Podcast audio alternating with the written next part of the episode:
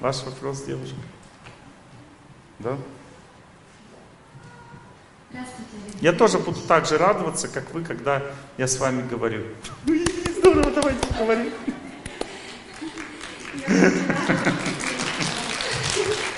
Ну, мне понравилось, как вы обрадовались мне. Я думаю, что я не радуюсь людям? Вот, мне тоже надо так радоваться. Я первый раз на вашей живой лекции, раньше слушала. Ну, я тоже первый раз вот с вами. Давайте. Я очень рада здесь быть, вас слышать. И э, у меня есть вопрос про предназначение и про любовь. Угу. А, у меня два образования, инженерное и лингвистическое. Я работала и преподавательницей жизни инженера. занималась- Это одно и то же. Инженер, преподаватель первой категории. У вас первая категория, да. И у меня и то, и то хорошо Да, ну, потому что это ваше предназначение. Но вот э, инженерная работа, такая офисная, административная, она, конечно, более стабильная, приносит Более, больше чем дохода Сейчас приносит. я преподаю, и мне это больше нравится, потому что я работаю с людьми, передаю свои знания. И дохода мало. И вот я Но вот надеюсь- так всегда приходится выбирать, как бы, деньги или счастье. Черепаха Тортила же спросила, как бы, что ты хочешь, денег или счастья в жизни? Вы должны ответить на этот вопрос. Ну, работайте тогда преподавателем, денег будет меньше. Потому что или человек по способностям работает, и у него будет больше денег, но меньше счастья. И уставать будет там. Вы когда в офисной работе работали, вы забыли, вы там сильно уставали. Очень, да. Усталость, деньги и нет счастья. Все, вот это один вариант. Второй, счастье, меньше усталости, меньше денег. Э, Второй вариант жизни. А вместе все не получится. Вместе, чтобы было, надо больше благочестия. Поэтому, понимаете, девушка, допустим, хочет высокого парня и красивого, но благочестия не хватает. Она получает или высокого некрасивого, или красивого, но невысокого. Ну, одно из двух, как бы, надо выбирать. А так сразу, оп, нет, подтянуть нельзя. Все, вот так. Ну, вот так, и от- что-то одно, понимаете, ничего не сделаешь, так или так. Ну, я выбрала счастье, буду тогда дальше. Правильно. Надо выбирать то, что нравится сердцу и развиваться духовно, увеличивать свое благочестие, и постепенно будет больше денег. Все, вот правильный выбор, вот так надо делать. Можно еще про любовь спрошу? Про любовь? Брат, Интересно. Про любовь всегда интересно. у меня был брат, хороший брат, но вот сейчас я уже 7 лет в разводе, и мне никак не встречается человек. И вот мужчины встречаются либо... Мужчины не встречаются. Мужчины не встречаются. А? Мужчины вообще не встречаются. Не надо встретить. Нужно настроиться так правильно, так любить девушек, всех вокруг людей, заботиться обо всех и копить женскую силу. И потом мужичка надо просто сбить с ног какого-то. Все. Подсечку ему сделать. Летящей походкой ты вышла из рая и скрылась из глаз. Понятно, да? Система. Да, встречаются, что встречаются? Надо, чтобы так раз посмотрела и все, готов. Вот и все, встречаются. Ну, то есть, если сила женская есть, то всегда встречаются. Понимаете? А если силы нет, то не встречаются. Как мне увеличить силу женщины? Так я об этом на каждой лекции говорю. Нужно женщинам служить, подружек, подружек завести, какие-нибудь, ходить на какие-нибудь мероприятия, всем радоваться, всех любить, во всех заботиться, в храм ходить, служить там. И везде радоваться всем, больше на людях, больше как бы заботиться обо всех, больше э, добра людям, счастья приносить. И вот эта деятельность, она девочку делает красивой в сердце. Понимаете, в сердце красивое, это значит, не означает снаружи. Вот ни макияж, ничего не поможет для этого. Есть у женщины внешняя красота, она привлекает, похотью вызывает у мужчин. Секс, желание секса. Но желание замуж взять нет от этого. Второй вариант это красота сердца у женщины. Он вызывает ответственность у мужчины. Он видит такую девушку, ему хочется о ней заботиться, хочется взять замуж, чтобы она рядом с ним жила, чтобы дети были от нее. Красота сердца, понимаете? Красота сердца у женщины возникает в результате отношений, общения с людьми. Она наполняется силой красоты сердца от людей. Людмила, людям милая она становится. Людям милая становится женщина. И тогда красивая, значит, милая, значит, красивая. Все. Как мне поднять штангу, Олег Геннадьевич? Тренируйся. Иди в секцию и тренируйся. Поднимай, поднимай, поднимай. В какой-то момент раз поднимешь. Все. Так и женщина тоже. Как выйти замуж? Не встречаются. Это же не поезда едут, едут, раз встретились, дальше поехали. Человека надо притягивать к себе силой женской. Побеждает сильнейший в этом мире. Никто не встречается. Просто сила и все. Я знаю примеры, когда девушка инвалид вообще притягивает к себе. И нормального человека без проблем. Потому что она такая. Она лекции послушала и пошла, у нее нет выхода. И она пошла работать над собой, развиваться, и все, и как бы сам при, пришел. Не виноватая, он сам пришел. Все. И детки придут. Все зависит от силы. Понимаете? Действуйте правильно, все приходит. Поднимите руки, женщины, у кого-то это получилось. Вот вы начали так делать, и все, пошла жара. Вот, пожалуйста, все. Все. Знаний не хватает, как жить. В сердце знаний не хватает. Кажется, что невозможно. Вот я, допустим, когда бегать начал, я пробежал 500 метров первый раз, я задохнулся. И мне показалось тогда, это было 4 года назад, что я никогда не смогу бегать, допустим, 10 километров для меня это была просто какая-то ну, запредельная цифра, которая не, абсолютно недостижимая. Я, ну, я был уверен, что я никогда не смогу столько бегать, вообще никогда. Сейчас 16-17 километров без проблем. Четыре года прошло, и уже организм стал совсем другим. Все меняется в жизни благодаря тому, что человек действует в каком-то направлении, движется. А теперь предсказание. В тот момент, когда вам уже будет все равно внутренне, выйдете вы замуж или нет, в тот момент, когда вам будет все равно, будете настолько наполненная жизнью и общением, вам будет и так хорошо в жизни – в тот момент, когда вы уже не будете так, так сильно париться, хотя вам будет хотеться замуж, но это вас не будет беспокоить. В этот момент вы выйдете замуж. Понимаете, как только человек доходит до нужной кондиции, сразу же получает нужный результат. Люди думают, что мне как-то в жизни почему-то не везет. Это полный бред так думать. Вот насколько чего человек достигает в жизни, то и получает сразу. Бог никогда ни секунды не ждет. Вот то, что заслужили, сразу получаем. Просто проблема в том, что мы витаем в облаках. Мы хотим больше, чем мы заслужили. Вот в этом проблема. Так надо жить на свои деньги, понимаете? Вот сколько благочестия накопили, столько и счастья будет в жизни.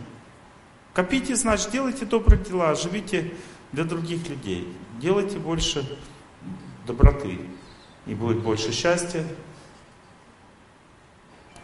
Я помню на фестивале «Благость» одну девушку увидел. Она просто там в КВН участвовала, и она так с любовью к людям так пела, там какая-то песня про доброту, что-то про солнце, что-то такое. И так красиво, так здорово. Ее сразу отметили руководители, тут же как бы в команду фестиваля благости ее включили. Все. А сейчас она уже здесь, я ее встретила, она уже беременная такая вот. Ну, понимаете, да, что люди же от э, воздуха не беременеет, значит муж есть тоже. Ну, то есть, э, вот так вот, если девушка любит всех, такая активная, жизнерадостная, видная, то сразу же все в жизни налаживается. Не надо ей беспокоиться ни о чем. Ваш вопрос?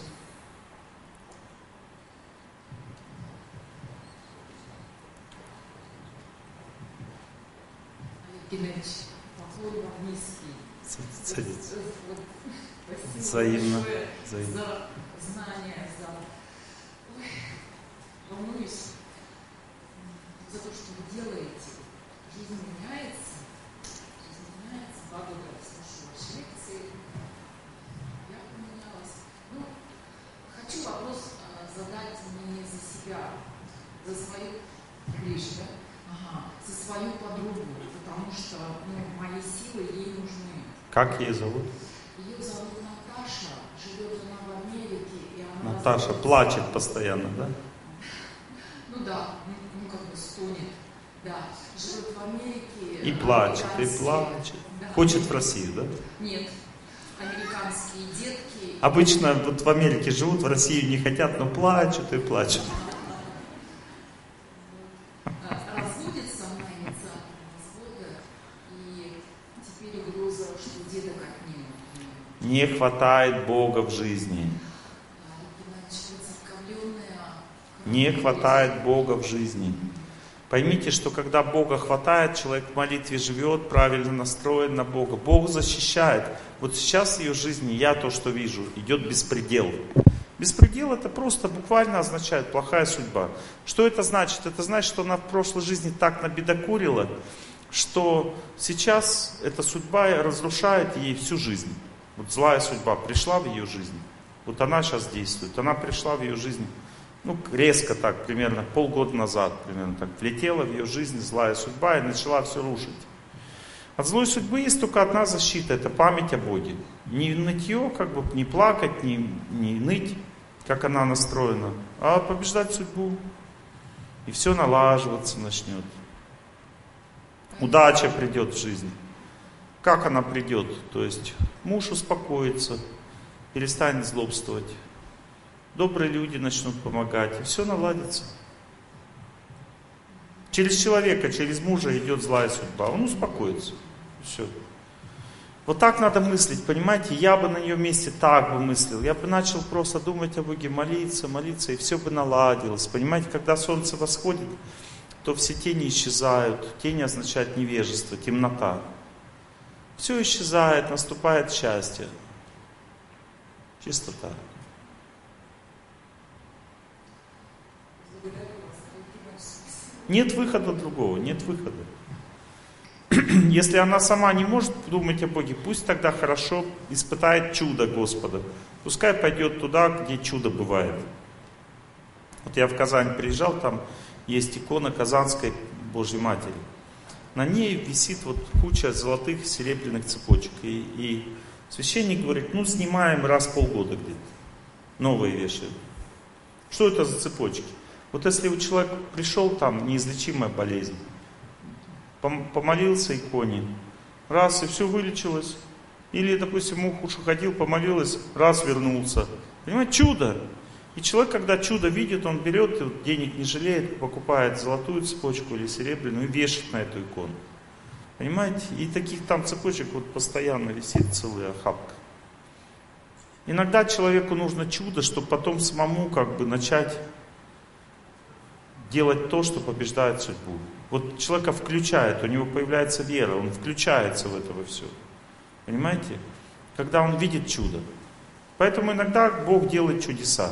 Но это не значит, что мы должны на чудеса надеяться и как приходить к Богу. Давай чудо делай для меня. Понимаете? Надо понять принцип жизни. Чем больше человек помнит о себе, тем больше действует судьба. Чем больше человек помнит о Боге, тем быстрее он разрушает злую судьбу. И у него остается только добрая судьба. Память о Боге. Не о себе забыл, о себе думаешь о Боге. Вот поднимите руку, кто заметил, что вы просто ходите на лекцию сейчас, и у вас как-то жизнь лучше стала. Вот просто от того, что ходит на лекцию. Ну, видите, вот это и есть победа над судьбой. Вы просто на лекцию ходите, все налаживается, легче, легче жить становится. Это называется победа над судьбой. Потому что мы думаем о чем-то возвышенном всю три часа в день, каждый день. И все, жизнь налаживается просто от этого. Представьте, если вы будете в молитве, если человек погружается в молитву, он может все препятствия разбивать. Но самый главный принцип молитвы это не то, что плакать, там, ай, мне плохо, Господи, помоги, благо меня. Понимаете, молитва означает счастье. То есть ты думаешь о Боге, радуешься Ему, служишь, думаешь о Нем, испытываешь счастье от Него, наполняешься солнцем. Молитва означает солнце, это не слезы, это не плач, это не скорбь, это счастье. Понимаете, вот когда ты уже в разлуке с Богом находишься и без Него жить не можешь, тогда можешь поплакать. То есть скорбь тоже нужна, когда ты сильно любишь и ты разлучен с Богом.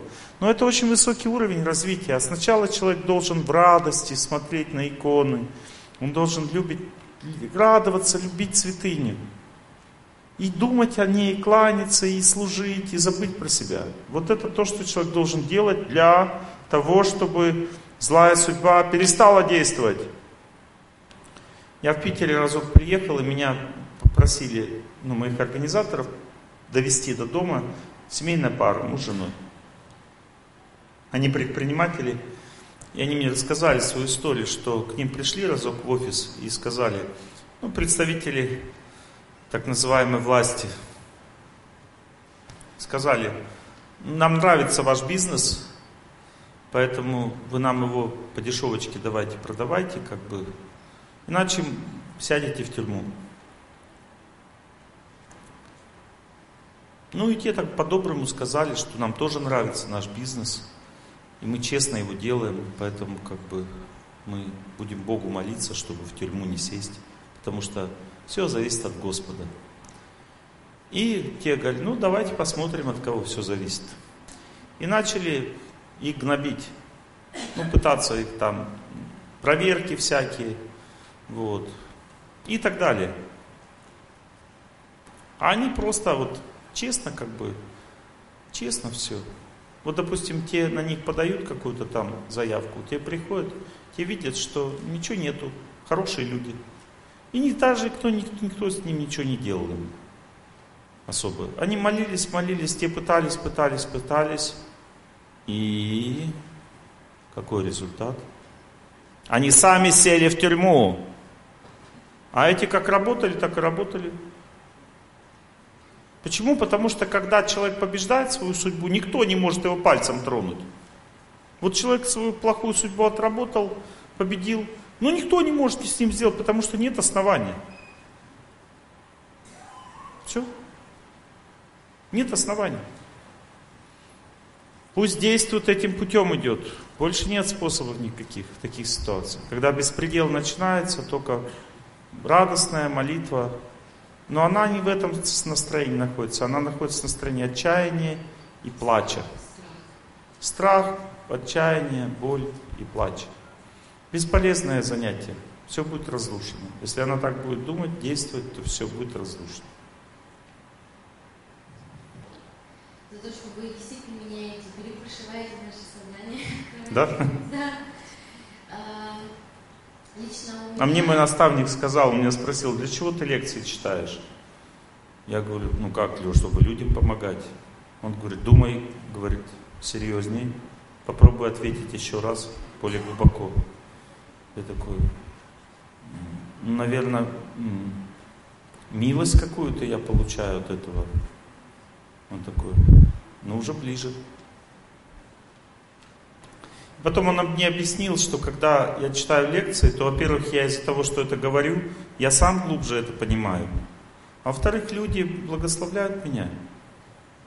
И поэтому, как бы, еще неизвестно, кто больше кому помогает. Ну давайте, ладно, спрашивайте. Так, у меня на самом деле очень, ну, рой этого вопроса. Я понимаю, что э, вы как объясняете, я слушаю очень внимательно ваши лекции, постоянно, когда мне вдруг становится какие-то непонятные, я всегда сразу вас включаю, как вы советуете. А, начала бегать благодаря вам, огромное вам спасибо. Хорошо. Да. Отлично. Много хорошо. Постоянно молюсь, там, служу, вообще с друзьями постоянно. Ну, как бы я всегда получается, если немножко другой другую сторону, наверное, с траекторией. За что вам низкий поклон. А, сейчас, на данный момент, у меня, ну, чтобы вы понимали, я, я всегда мечтала о семье, почему такой, знаете, я люблю очень детей, люблю семейные отношения, мне самое ценное, кажется, ну, вот, причем с детства. Вот о чем человек мечтает, то и не получает, да, вы тоже понимаете, да? Да.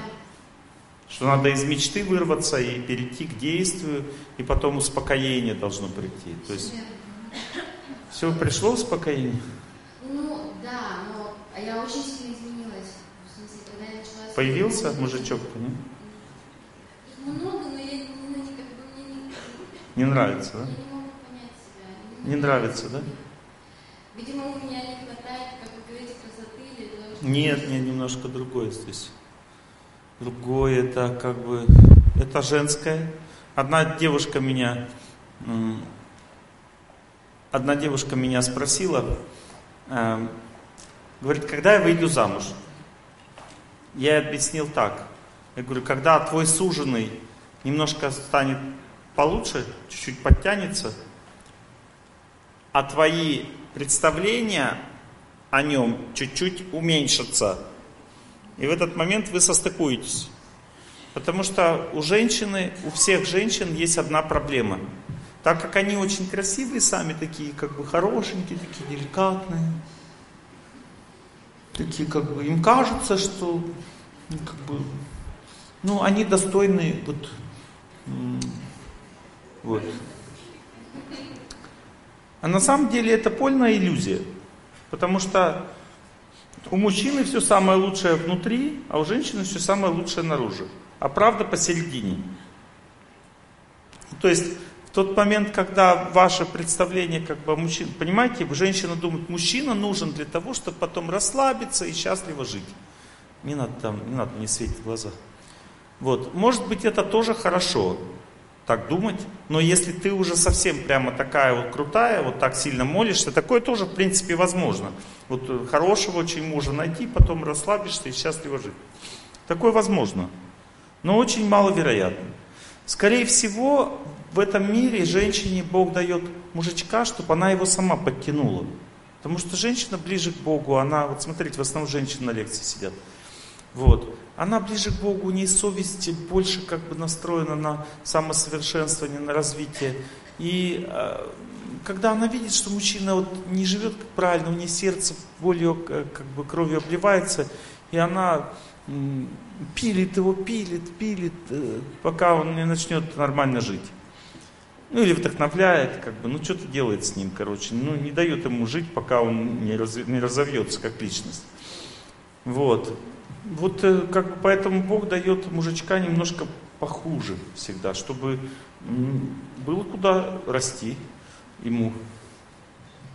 Ну и он так сам влюбляется, он думает, какая возвышенная девушка, какая принцесса возвышенная такая, недостижимая, и лучше меня, как бы, и все. Вот. Но видите, вот в этом вилка заключается, почему так много одиноких людей. Девушка хочет себе получше, чем она, и парень тоже хочет себе получше, чем он. Вот, и получается какая-то ну, иллюзия, понимаете? просто дело в том, что, смотрите, вот мне просили влюбился человек, который из Венесуэлы. А я сама жила в Китае 7 лет. Потом приехала сюда на время, потом увидела, что... Ну, я просто прозрела, увидела, что моя мама здесь одна, и я не хочу ее больше оставлять здесь. И я приняла решение переехать сюда. Но как только я сюда переехала, это было период, знаете, такой слякостный, вот такой вот такая была немножко серенькая. И как мне было тяжело вообще. Но потом все равно переборола, я стала снова молиться, прям усердно. И все это прошло, сейчас я себя чувствую здесь счастливой. Но просто представляете, он в Венесуэле, я здесь как бы, ну и вообще... Ну езжайте в Венесуэлу. А, там война? Не, войну не надо ехать. Нет. Пускай он сюда приезжает тогда. Не хочет? Что мне сделать? Он языка не знает, на испанском разговаривает. Ну, едьте куда-нибудь вместе в другую страну, где нет войны, и там живите. Скажите, Что хорошо? Ну.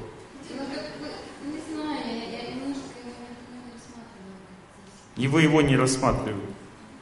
А что тогда мы о нем говорим вообще? Потому что, ну вот потому что влюбился, и не зря же, вы же говорите, что создаются такие отношения, как бы, ну, какую-то привязанность, Бог создает, не мы создаем, правильно? Ну, значит, вам надо его рассматривать.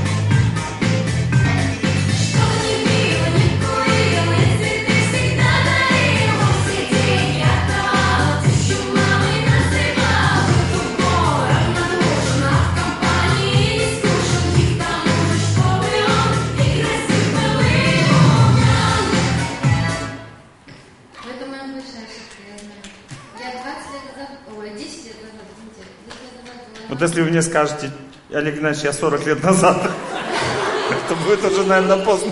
Я забыла такое. 10 лет назад я была замужем, после свадьбы, буквально через полгода, я увидела, насколько он латрушистый. И мы начали ругаться, а у меня было столько вот этих стереотипов, что ты должен, а я такая вся хорошая, я работаю, ты почему не работаешь, столько претензий. И только после ваших лекций я реально очень сильно раскаялась, прям вот у них внутри. Ну, это же хороший человек, он такой добрый, такой поэтичный. Да. Вам стихи, наверное, рассказывают, да? Нет, футбол играл. Футбол играет. Ну и да. Но он тоже до сих пор не женат. Ну все, вот давайте с ним куда-то в другую страну. Какой другой? Бывший. А этот из Венесуэлы? А это не он. Ну, ухаживает. ну, он же поэтичный. Стихи читает вам, да? Он вот этот вот из Венесуэлы. Классный человек. Ну, найдите какую-нибудь страну, переедьте с ним. Ну, Маме будете помогать на дистанции. Иногда женщины, понимаете, иногда женщины принимают неправильное решение. Они выбирают родителей, а не личную жизнь. И теряют личную жизнь. А я знаю много примеров. Вы маме не поможете, понимаете? Вы за нее жизнь не проживете. Денежки можно ей высылать и так, разговаривать можно по телефону, молиться за нее. Надо съездить к этому человеку из Венесуэлы и перетягивать его из этой страны, если там война. Там война идет, что ли, да?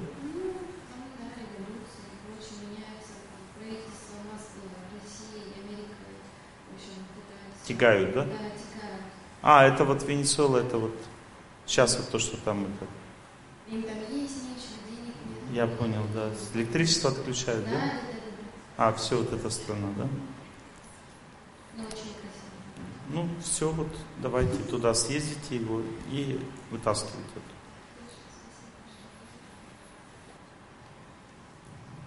У вас замужество за рубежом, по судьбе, не в России. Вы, ну, как бы, когда будет замужем, вы не будете здесь в России жить. Нет, вот где-то там, вот это вот. Где-то Бразилия, там немного диких обезьян.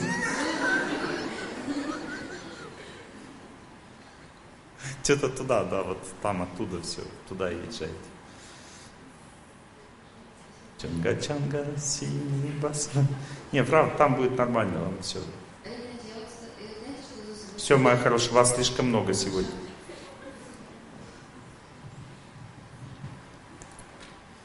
Ну ладно.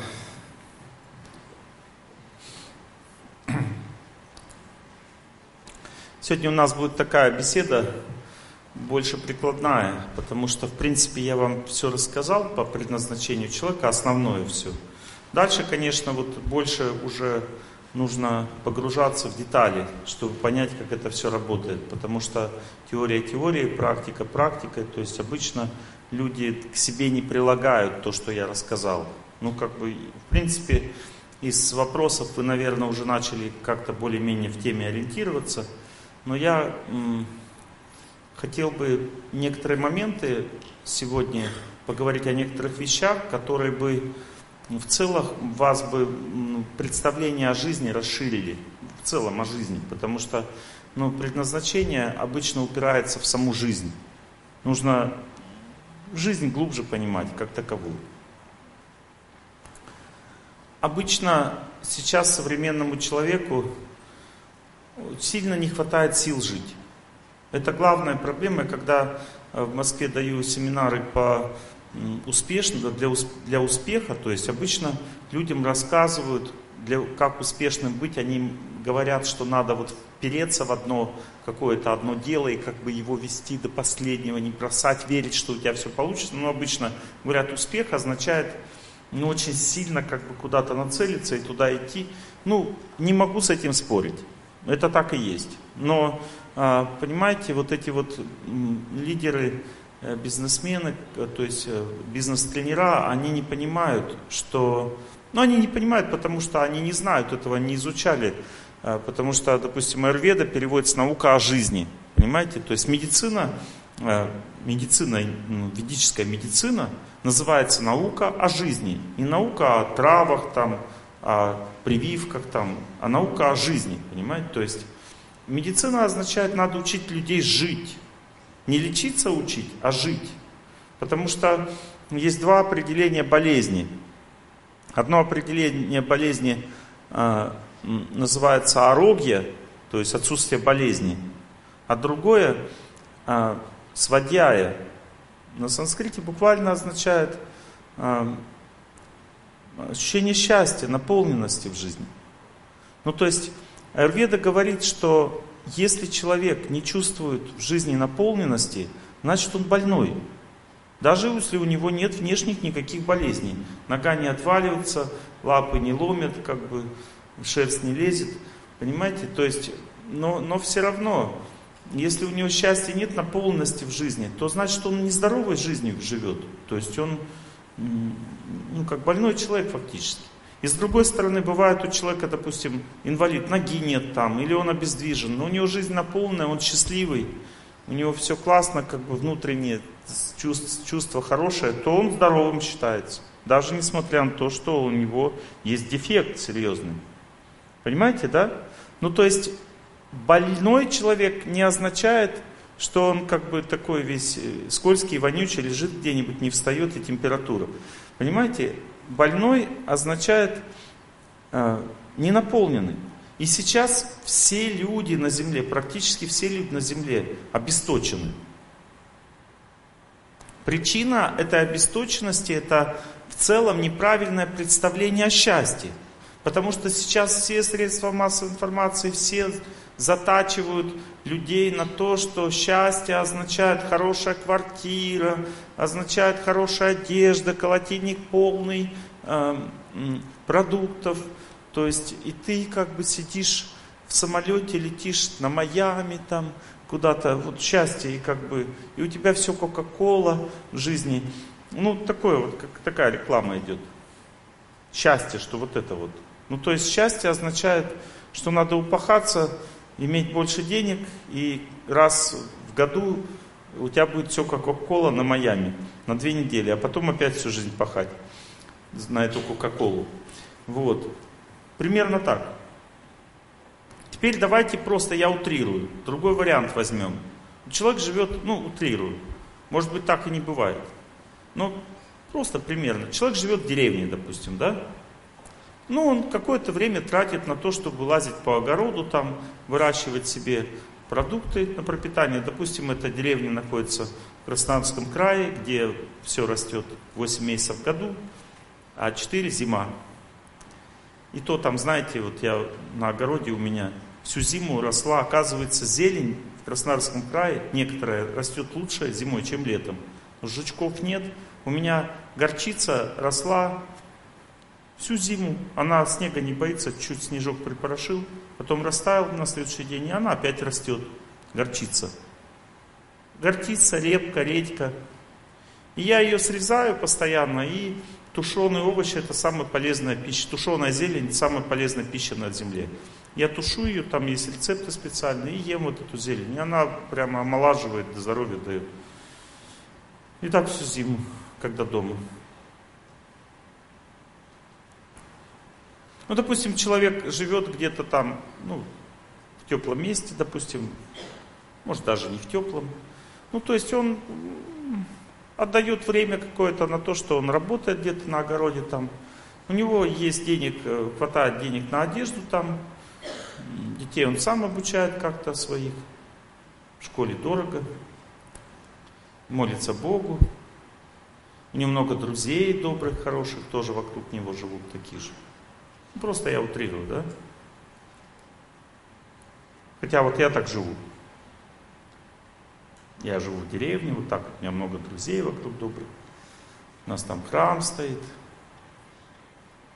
И вот мои друзья, они поняли этот принцип жизни счастливой. Понимаете, им не надо много вещей, много денег.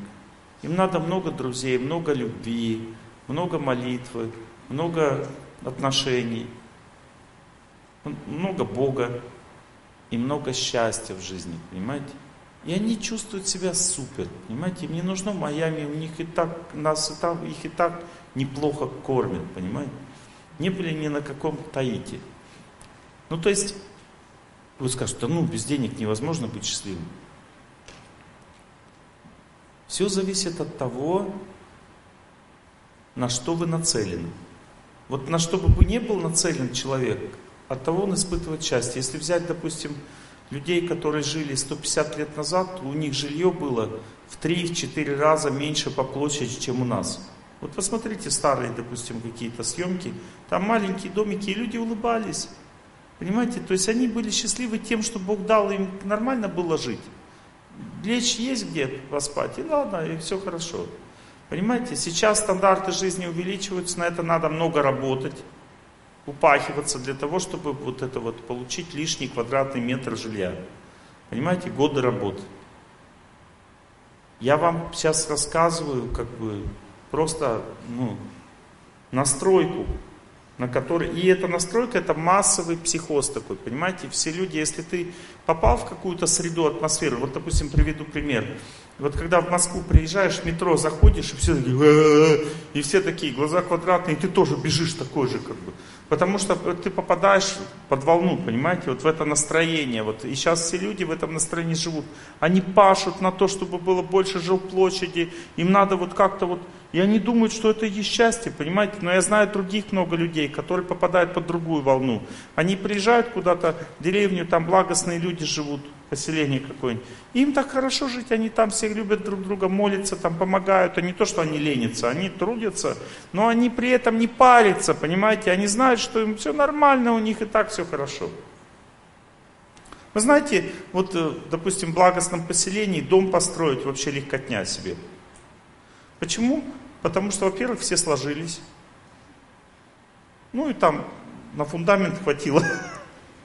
А потом просто из подручных материалов, так, там такие бревнышки, там туда все, чик-чик-чик, дом готов. Что скажет, некрасивый, да, будет дом? Вот такой вот. Недорого вообще. Строятся люди и живут спокойно.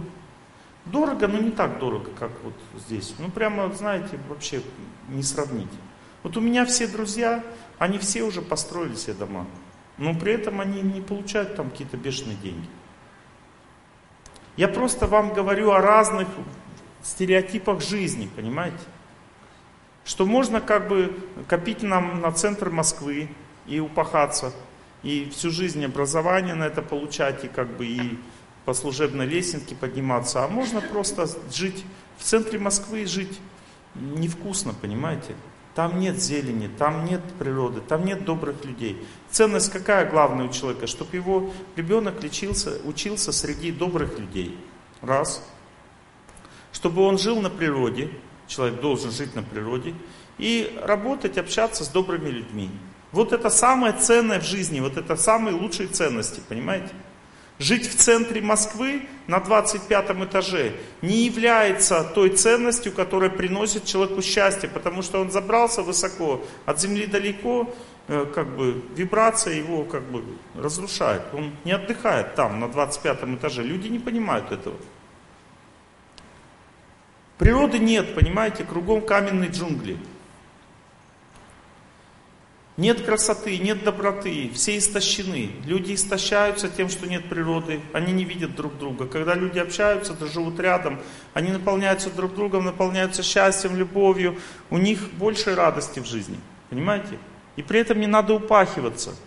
Себестоимость жизни не такая большая, как в центре Москвы. Я понимаю, что если вы в Тюмени, как бы в деревню приедете, там будут одни косяки вокруг, как бы, и больше никого.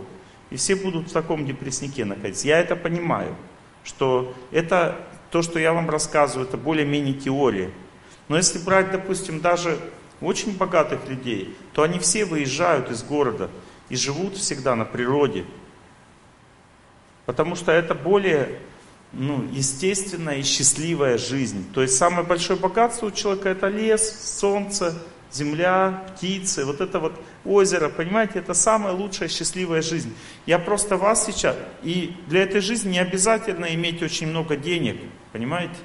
Я просто вам сейчас рассказываю то, что вам поможет никуда не уматывать из Тюмени, а просто поменять стереотипы жизни даже здесь. Вот, допустим, в прошлом году я по вашей красивой, красивейшей набережной бегал туда-сюда. И больше никто не бегал. Видел пару человек просто. Одного вытащила собачка прогуляться. Он гулялся на свежем воздухе, потому что собачка помогла. А другую вытащил маленький ребенок. Он орал, а? Бегают много, прямо толпы. Ну хорошо, я счастлив за Ну я просто отметил, что как бы люди, ну, живут неправильно. То есть идея в чем заключается? В том, что вы живите, где вы живете, ничего менять не надо. Просто вы ценности меняете. Больше зелени в жизни. Зелень это самая полезная пища для здоровья. Запомните это. Именно листья. То есть есть, а, ну допустим, пусть это не на солнце будет выращено, но это все равно будет полезно. Возьмите просто там два квадрата земли, поставьте лампы, для зелени. Насыпьте горчица, а, редька, репка там, гредиска, все на «Р». Вот. Свекла даже листовая. Все это просто вот поднимается ковром сразу. И стоит копейки эти семена там, допустим. Вот вся эта зелень срезается, и в салаты идет, и в туш, тушеная зелень. Можно Растет, режешь, растешь, режешь. И, и все воспалительные процессы у вас проходят в организме полностью. Потому что зелень тушеная убирает все проблемы со здоровьем связанные. Вот не надо других советов, понимаете? Вот. А зелень свежая, она дает силы, тонус там. Прошие зерна тоже хорошо очень помогают для здоровья. Я просто вам говорю, вы как бы говорите, ну, здоровая пища это дорого, Олег Геннадьевич. Я вам говорю сейчас вообще за так. Вот сказал, там себестоимость нулевая практически, того, что я вам сейчас сказал. Но зато это будет подспорье. Не то, что вы только одну зелень едите, ешьте еще что-то, но это вам даст здоровье, эта пища. Это для здоровья. Потом дальше. Поймите, что если у вас что-то не клеится на работе, у вас нет сил, вы не можете зачать ребенка, вы чувствуете, что вы неинтересно стали своему мужу. Это значит, что у вас просто не хватает человеческой энергии. Просто энергии не хватает. Вам нужен свежий воздух, понимаете, вам нужен прогулки, пробежки, нужна зелень. Вот. Нужно наполняться. Людям не хватает в наше время просто энергии, понимаете, они все обесточены. Это предсказано в Священном Писании. Ведах говорится, что в нашу эпоху главная проблема людей будет, называется на санскрите шакти храса. Шакти означает сила или прана, энергия, а храса означает нехватка.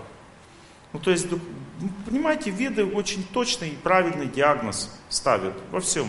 Какие виды энергии нам не хватает? Нам не хватает энергии природы. Что это, к чему это приводит, я вам сейчас расскажу.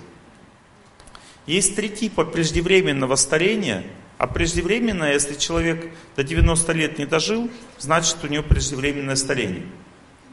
Три типа преждевременного старения существуют. Я вам сейчас расскажу о них. Это все из-за нехватки энергии природы и нехватки аскезы. Аскеза это то, что продлевает жизнь. Это не то, что обожраться пельмени на спорт. Это не аскеза. Аскеза это то, что продлевает жизнь. Понимаете? Давайте немножко в это погрузимся, чтобы вы себе диагноз поставили и смогли его преодолеть. Первый тип старения. Человек просто постепенно напрягается, все больше и больше. Что, как это выражается? Это выражается в том, что человек чувствует скованность, какую-то зажатость. У него теряется концентрация внимания, у него страдает память, ему трудно сосредоточиться, теряется работоспособность, у него появляются головные боли, нарушается сон, снижается пищеварение, появляются запоры небольшие, там расстройства стула, вены потихоньку вылазят, суставчики начинают побаливать. Это уже вторая стадия. То есть первая стадия напряжения это усталость просто. Вторая стадия напряжения называется боль или спазмы. Что это такое? Это головные боли, это спазмы в разных органах, э, боль в пояснице, боль в суставах, геморрой, вены вылазят. Понимаете, это напряжение. Это старость. Если это напряжение у маленького ребенка в виде аутизма, ДЦП, это тоже старость просто и все. Это означает, человеку не хватает энергии природы. Вот этот диагноз, почему дети болеют ДЦП? Потому что им не хватает энергии природы. Они напряжены. Вот это напряжение, напряжение, это нехватка энергии воды и земли в организме. Напряжение в. Как лечится напряжение? Чтобы получить эту энергию воды и земли, человеку нужно длительно, радостно, спокойно идти или бежать. И это расслабляет. Некоторые думают, если я пробежусь, я еще больше напрягусь. Нет, наоборот, ты расслабишься. Потому что когда человек бежит или идет, он как насосом закачивает себя, не хватает ту энергию, которой его не хватает. Не надо слушать лекцию, разговаривать. Ну, знаете, вот я в Израиле видел Вдоль Средиземного моря я видел в Израиле, там такая большая, вот как у вас вот набережная, там широкая такая дорожка беговая. И там вот девушки, женщины бегают прямо, много, кстати, людей бегает в Израиле вот вдоль моря. Много просто, вот реально много. Места даже иногда не хватает. И девушки иногда бегают кучками. Они бегут по три э, штучки, по пять. И как бы ну, между собой параллельно еще общаются. И бегают очень медленно, так тихонечко бегут. И то есть там скорость не имеет значения. Главное вот этот сам стиль, вот это движение, когда человек бежит, он как будто бы засыпает и такой питается вот этой энергией природы. И они все таки красивые, наполненные, супер, вообще отлично. Понимаете? То есть люди разумные, знают, как правильно жить. То есть два типа аскез снимают напряжение. Понимаете?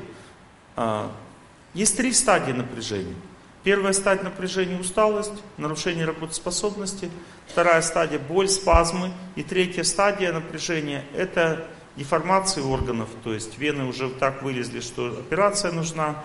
Дальше суставы деформировались, головные боли ужасные, э, психика вылетает, то есть человек не может нормально жить из-за психического напряжения. Кстати, большинство психических болезней это Именно напряжение в нервной системе, оно копится и превращается сначала, напряжение приводит к ослаблению организма и входят духи в организм, потом адекватность теряется. Это все просто напряжение. Первое, две аскезы лечат напряжение. Первая аскеза это радостное, спокойное, не быстрое, радостное движение, длительное. Чем дольше, тем больше идет лечение. Ну, как бы максимально бегать надо где-то 2 часа, это самый максимум. Длительное движение, спокойное, непрерывное. Потом дальше вторая аскеза, которая расслабляет, это не, не, не двигаться. Вот а, есть пять положений тела, которые побеждают судьбу. Первое положение тела это когда человек стоит недвижно, неподвижно. Когда человек не двигается и одновременно бегает длительно, он убирает все напряжение в теле. Суставы больные вылечатся, голова болит, вылечится, а, сосуды вылазят, перестанут вылазить, геморрой залезет назад. Ну то есть Да, если как бы у вас выкидыши, то выкидышей не будет. Если у вас плохая работоспособность, будет отличной. Если у вас не хватает концентрации внимания, будет отличная концентрация внимания. Если вы устаете на работе, не будете уставать, будете работать как конь. Или как лошадь Приживальского. Понятно, да? Да, после 40 женщинам надо готовиться к земле. Куда уже бегать? Это уже как бы, уже все, как бы, пора уже.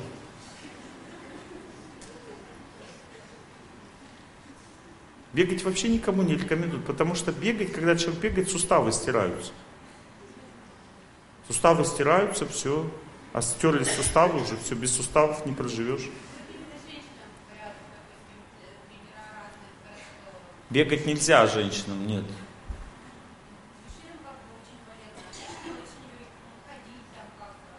Ползать. Ползать нормально, бегать, ну, женщину, как бегать женщине? Ползать еще куда не шло, как -то. А бегать странно как-то. Моя хорошая.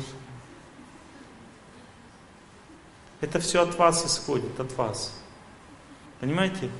Вот тренера некоторые, они просто подыгрывают женщинам. Вот один человек, допустим, послушал, я повторяю, я желаю всем счастья. А ему надо как-то женщин завлечь, чтобы они ему денежки платили. И он придумал другую формулу, говорит, я желаю себе счастья. И объяснил, ну женщины, они и так всем отдают, семье, всем, им надо самим наполняться счастьем. Он говорит, женщины, вы такие хорошие, любимые, вам не хватает счастья. Давайте другую формулу. Я желаю себе счастья, я желаю себе... Это же из этой оперы тоже. Ну, женщина, ну как, она и так уже забеганная вся, постоянно бегает. Ну, зачем ей бегать? Надо ползать. Ну, женщина склонна к лени, то есть она ленивая по природе просто. Она лежит на кровати, думает, блин, как встать, то не то, что бегать, то встать с кровати не могу. Моя хорошая. Женщинам тоже надо бегать. Просто маленько-маленько, низенько-низенько. Трошки пробежит и сядет. Но бегать надо. Меня жена так не хотела бегать, так не хотела.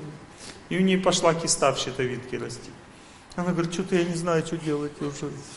И гомеопатия лечилась, и все, не знаю, что делать. Я говорю, ну, как бы, надо бегать просто. Она, ну ладно, ты там гоняй своих этих, слушайте лекции, что ты, ты ко мне да пристаешь? Я говорю, да ты же меня спросила, я ответил. Подумала, подумала, начала бегать, короче.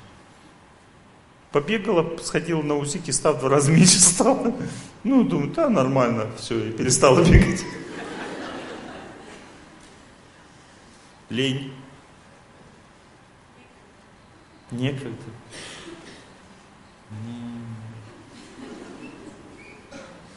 Когда геморрой полезет, тогда будет время. Сто процентов.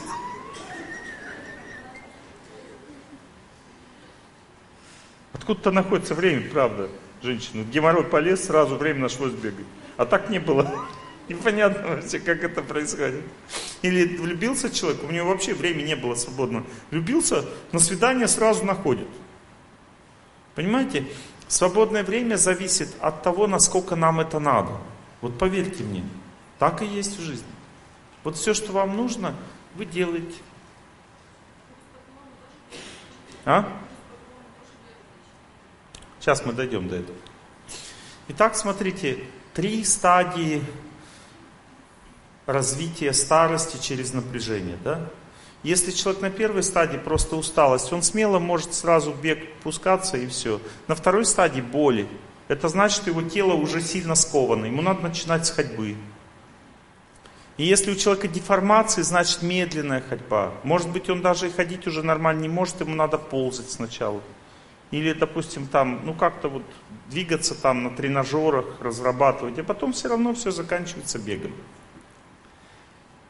Знайте, что наш организм самовосстанавливающая система. Это чудо узнать, что суставы нарастают, позвоночник нарастает, почки нарастают, сосуды выправляются, все омолаживается само в организме.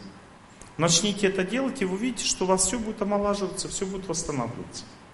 Организму восстанавливаться не хватает только вот а, организм скован, понимаете, вот эта старость, что это сковывает? Почему люди вот к старости такие чук-чук-чук их сгибает?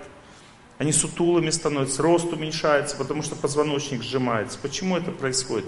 Потому что так действует напряжение. Оно сковывает человека, понимаете? К старости сковывает.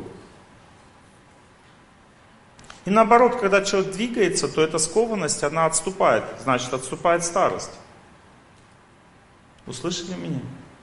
И неподвижное положение тела тоже надо это изучать. Вот, допустим, почему вот люди в церквях, там, допустим, стоят неподвижно, не двигаются на службе.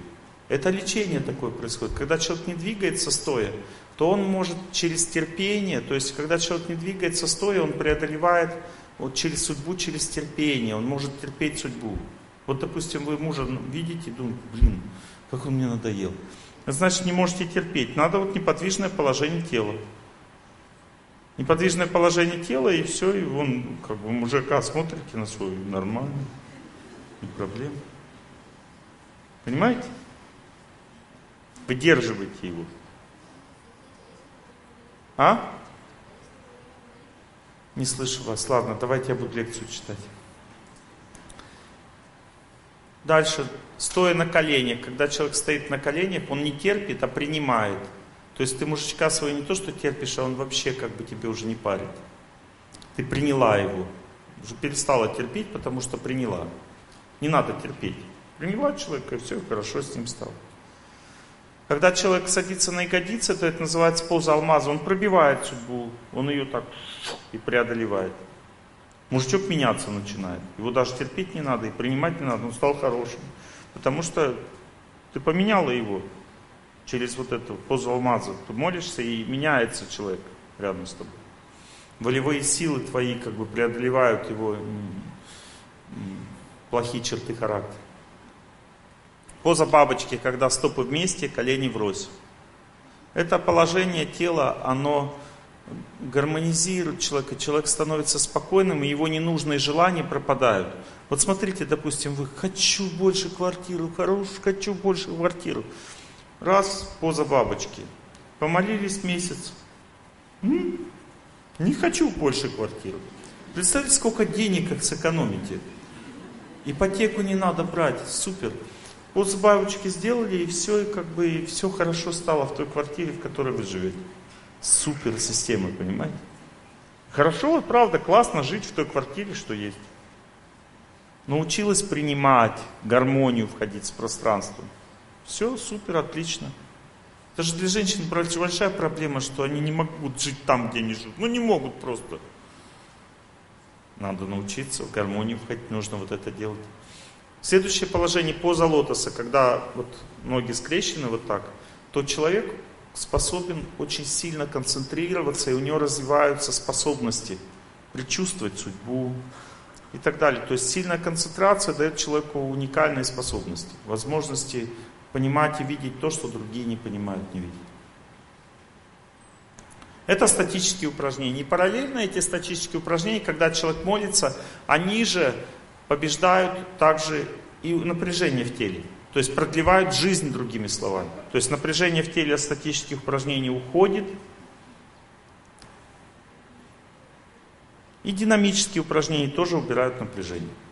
Так от первого типа старения избавились. Всеми тремя типами старения человек стареет постоянно. Просто одним типом быстрее, другим у другого быстрее. Кто-то перегревается, кто-то перенапрягается, а кто-то копит лишний вес. Это три типа старения. Второй тип старения – перегрев. Первая стадия – человеку просто жарко жить, жарко спать. У него э, слабость какая-то, вялость, не может на солнце находиться, то есть аппетит тоже страдает, только по-другому. То есть если у человека, когда напряжение, у него запоры там, э, а у этого, наоборот, у него понос, как бы, и если перегревается человек, и у него нет аппетита даже кушать. Если напряжение есть, аппетит есть, но быстро наедается человек, не может много съесть, то когда человек перегревается, он даже кушать не может вообще, у него аппетита нет. И, кстати, сахарный диабет это тоже болезнь перегрева, бронхиальная астма, сахарный диабет. Это от излишнего жара. Эти аллергии, кожные болезни, псориаз всякие. Это все от перегрева, это от жар в теле лишний. Как побеждается жар? Первая стадия жара это просто перегрев, вторая стадия воспалительные процессы в организме, и третья стадия перегрева это вот эти вот заболевания, сахарный диабет, бронхиальная астма, язва желудка, э, красная волчанка, там органы расплавляются, ревматизм, понимаете, то есть воспалительные процессы настолько сильные, что сгорает организм просто, становится больным и инвалид, инвалидным. Это просто жар в теле, и все. Как он лечится? Это старость так действует. Как лечится? Статические упражнения плюс пост на воде. Пост на воде охлаждает. Кто постился на воде, знает, что после поста на воде немножко знобит, холодно становится. Охлаждение организма происходит сильное. И убирается ненужный жар в организме. Пост на воде плюс статические упражнения. И человек убирает жар. Воспалительные процессы все уходят из организма таким образом. Астма, кожные болезни уходят из организма. Сахарный диабет уходит из организма. Понятно, да? И третий тип старения – это в организме копится или лишний вес, или токсины. Токсины приводят к инфекциям, а лишний вес приводит Следующая стадия лишнего веса – это доброкачественные опухоли, а потом злокачественные опухоли. Токсины и лишний вес побеждаются длительным непрерывным движением и постом. Ну, то есть, другими словами, три типа аскезы, и у вас все нормально в жизни. Вы не больные. Лишний вес есть – это старость. Простуды болеете – это старость. Боль в организме есть – это старость. Жар лишний есть в организме, воспаление – это старость. Все это побеждается аскезой. Хочешь жить – двигайся, постись и не двигайся. Если все это вместе делаешь, то ты будешь жить долго. Все подружки уже, а ты все нормально. Как этот мультфильм там Простоквашино новый. Воробушка только дернула, он так раз лежит такой – и почтальон говорит, о, воробушек-то у вас того. Он такой раз опять скажет, а нет, не того. Вот. Я вам рассказал единственный способ жить долго. Других способов нет. Не хотите совершать эти аскезы, готовьтесь к земле. Если вы, допустим, поверили в эти теории, девушке бегать не надо после 40 тоже готовьтесь к земле. Все эти теории предназначены для того, чтобы погубить человека. Допустим, человек чуть-чуть суставы заболели, пришел к врачу, врач говорит, о, эта болезнь не лечится. Вы понимаете, у вас суставы полиартрит, эта болезнь не лечится. А что делать? Ходить меньше. Чем больше будете ходить, тем больше суставы будут разрушаться. Поверили в эту теорию? Готовьтесь к земле. Потому что вам сказали прямо противоположное – Наоборот, когда у вас суставчики заболели, вам надо начать ходить. Единственное, что нельзя делать, понимаете, что разрушает, почему люди боятся? Потому что когда вы рывками начинаете двигаться или начинаете сразу подолгу бегать, то есть вы переусердствуете, тогда вы разрушаете организм. А если вы начинаете, вот допустим, суставы больные, вы пошли, прогулялись, и потом на следующий день ноют суставы. Ноют означает лечится. И так будет продолжаться полгода, год. Вы прогуливаете, суставы ноют, ноют. А потом пройдет время, и они не будут ныть. Вы прогулитесь, и уже не ноют. Значит, тогда прогуливайтесь больше, чтобы они начали ныть. Пролечивайте их глубже. Потом вы начнете бегать, и они тоже будут ныть. А потом, вот у меня, допустим, организм весь ломил, там ныл. А, два с половиной года моих пробежек. То одно колено, там правое колено полгода болело. Потом перестал представлять, перестал болеть. Это было чудо для меня. Оно болело, думаю, теперь, наверное, всю жизнь будет болеть, когда буду бегать. Перестало болеть. Это значит, что оно восстановилось там, понимаете? Все выросло там, что надо. Потом тазобедренный сустав правильный, правый, три месяца, четыре болел. Перестал болеть. Потом все суставы проболели полностью. Мозги болели, представляете, голова болела, все тут переболело, глаза переболели, сердце переболело. Десны переболели, все переболело. Два с половиной года вот так вот я бегал. Сейчас 16 километров пробегаю, вообще ничего не болит. Как будто я просто вот ничего не делал. Пробежался, просто усталость какая-то и все. Все. Мне 54 года. Я омолодился, понимаете? Я сейчас как конь бегаю нормально. Но если бы я слушал врачей, не сказали, 54 года уже нельзя так долго. Нужно ходить, с палочками лучше ходить. С палочками. А еще лучше на велосипеде сидеть вот так. На тренажере на велосипеде вот так. С плюшкой во рту.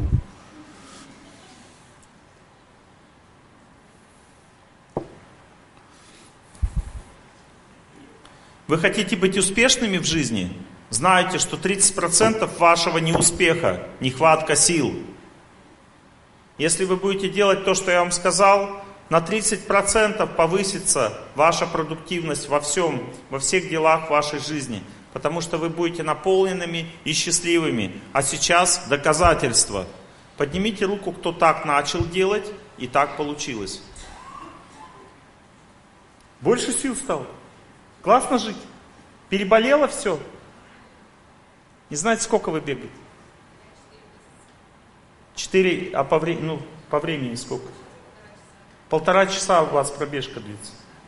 Все. Вот смотрите, она бегает полтора часа, это фиксирует ее продолжительность жизни, вот ее конкретно продолжительность жизни, до 81 года. Если она будет бегать 2 часа, то продолжительность жизни будет фиксироваться до 86 лет. Но это активное долголетие. Вот она вклад в свое здоровье внесла. Я когда исследовал свой организм, я увидел, что у меня активное долголетие это 64 года. Я когда пробегаю 18 а, километров, у меня активное долголетие увеличивается до 86 лет. На 22 года увеличивается активное долголетие с того, что мне Бог дал, понимаете?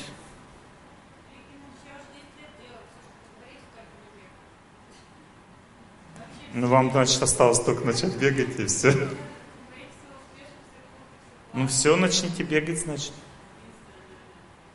Надо, да, мой хороший. Потому что сил нет. Нету. Нету сил, начните бегать и будут силы. Приеду в Тюмень в следующем году, смотри, такая сидит жизнерадостная, такая сильная. Олег Геннадьевич, все классно, я начала бегать. Йогой занимаетесь? Поститесь? Осталось бегать начать. И будут силы, я вам гарантирую. Сто процентов. Подружка. Голова болит. Бег и статические упражнения. Бег и статические упражнения. В тот как момент, когда вы будете бегать час двадцать и делать статические упражнения по времени полтора часа, не обязательно это каждый день, час двадцать можно бегать раз в четыре дня, в пять дней. Э, статические упражнения полтора часа можно делать раз в четыре дня. Если вы будете это делать, у вас голова не будет болеть. Потому что головная боль это напряжение просто, это вид старения в вашем организме. Так стареет ваш организм. Я тоже много работаю, я вообще работаю постоянно. И ничего, нормально. Ладно, слушайте дальше. Если говорить про бег, то у человека есть четыре психических цилиндра, которые должны прочиститься во время нагрузки. Вот. Первый психический цилиндр отвечает за кожу и слизистые оболочки.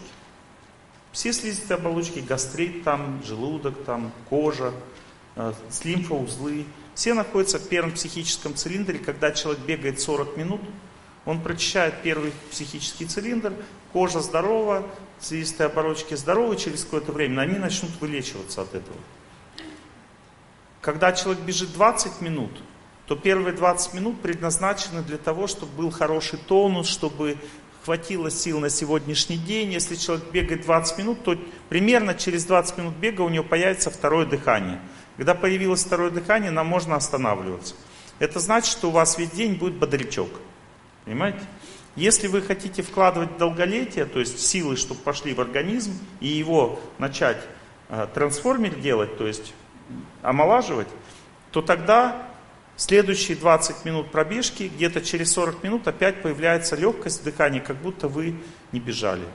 Вот до легкости добежали, не, не останавливайтесь, когда вам тяжело. Вот если бежите, плохо стало, еще чуть-чуть пробежите, стало легче, останавливайтесь. Запомнили? Да, вот так надо. Иначе на тяжело остановитесь, значит потом весь день будет тяжело. Если что-то заболело во время бега, не останавливайтесь.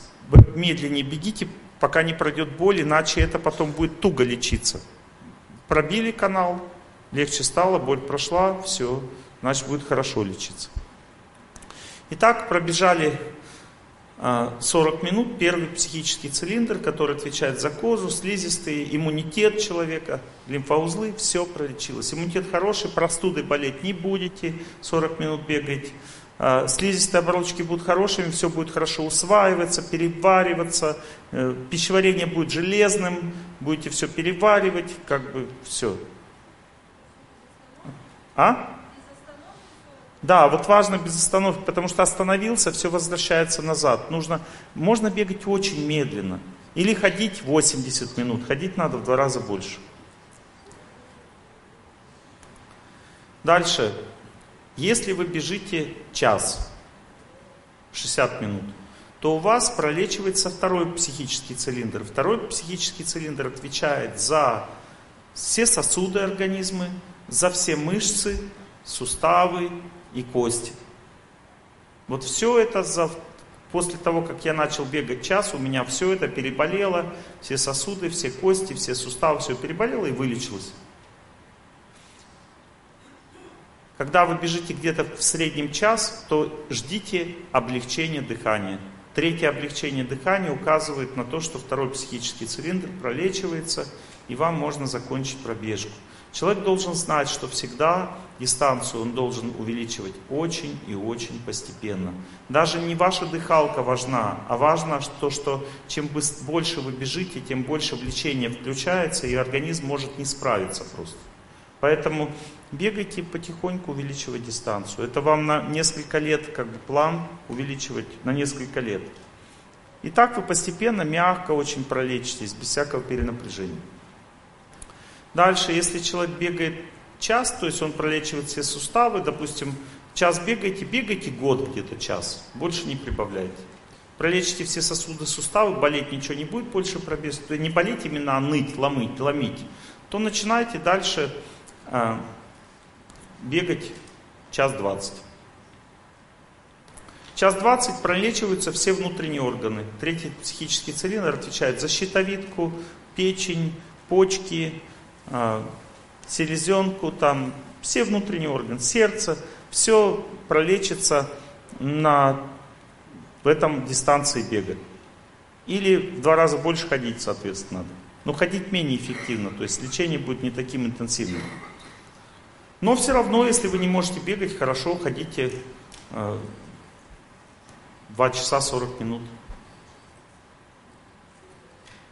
Это чем больше дистанция, тем реже надо это делать. Вот час двадцать надо бегать уже раз в 4 дня. А я бегаю сейчас час 45 раз в 6 дней. То есть представляете, как классно. То есть час 40 всего уходит на движение у меня в неделю фактически.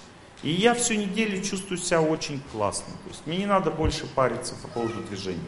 Но к этому надо долго идти, понимаете? Мне надо было два с половиной года идти к тому, чтобы 16 километров бегать. Иначе я бы разрушил свой организм. Начинать прямо с 500 метров. Очень мало бегать сначала, начинать, проверять свой организм, смотреть. Пробежала, смотри, ничего не болит, ничего там. Если нет, можешь больше бегать. И дождись до того момента, когда что-то начнет ныть, ломить. Да, и дальше тогда вот на этой дистанции остановись, не увеличивай. До тех пор, пока это не пройдет, а потом дальше увеличивай и так далее. Вот так надо.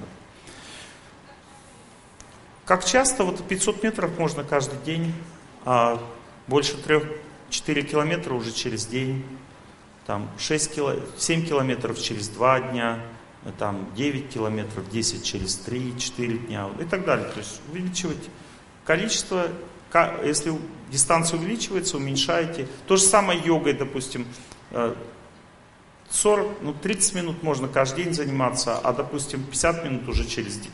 Через день 2 часа я раз в 4 дня делаю йогу.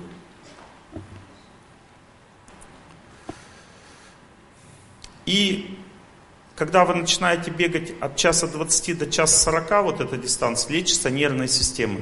Все нервы восстанавливаются. Если у вас невриты там какие-то, там в ухе шумит, то вот на этой дистанции человек вылечивает все у него, что там внутри связано с нервной системой. Самые глубинные нарушения в организме, связанные с нервной системой, все вылечивается. Психические заболевания, час 20-час 40, шизофрения, до свидания. Это гарантия от меня, от доктора Тарсунова, вам. Шизофреникам города Тюмень. Ну, я не ко всем обращаюсь, а именно у кого больны. Болезнь психическая. Я с вами буду шутить немножко. Смейтесь просто и все, не обращайте внимания.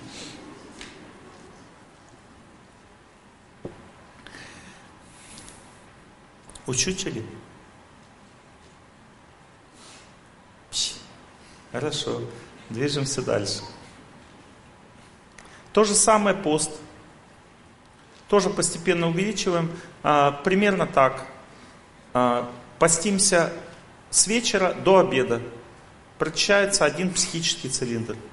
Максимальный пост два с половиной сутки на воде. Два с половиной сутки, если вы поститесь, значит, это ну, не чаще, чем раз в три недели в месяц надо делать. Все. Два с половиной суток это максимальный пост, он прочищает весь организм, больше не надо. Этого достаточно, чтобы жить долго. Долго. Женщинам больше нравится поститься, бегать меньше нравится. Поэтому один вид аскезы надо выбрать максимальным. Понимаете? Ну, то есть, или йога у вас максимальное время занимает, или пробежка, или пост. Один вид аскезы хотя бы максимальным, чтобы прочищалось весь организм, а остальные виды аскезы понемножку. Вот, допустим, я пощусь минимально, потому что я мужчина, мне жрать хочется сильно. Вот, поэтому я как бы пощусь каждый день с вечера и до обеда, не ем в это время, каждый день. Но не, не, долго не пощусь. Вот это как бы минимальный промежуток пощусь каждый день, омолаживаю себя. Но некоторые люди, наоборот, больше пост делают. Два с половиной дня пост, тогда бегать не обязательно 16 километров. Или йога, максимальная нагрузка йоги, тогда не надо поститься долго, или бегать так слишком долго не надо. Но все эти три типа нагрузки надо делать обязательно, мои хорошие. Иначе долго не проживете.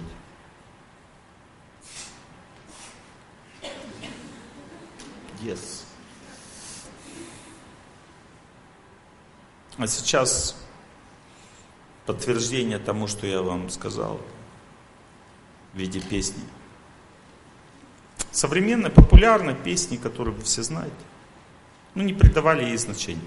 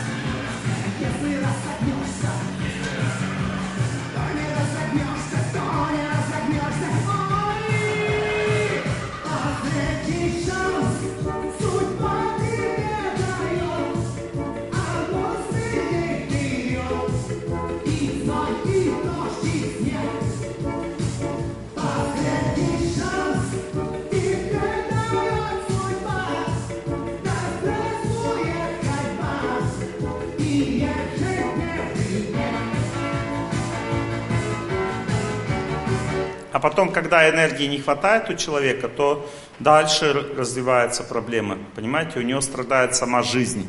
Не то, что поясница. Поясница отваливается, он уже привык. А вот когда жизнь разваливается, тогда не привыкнешь.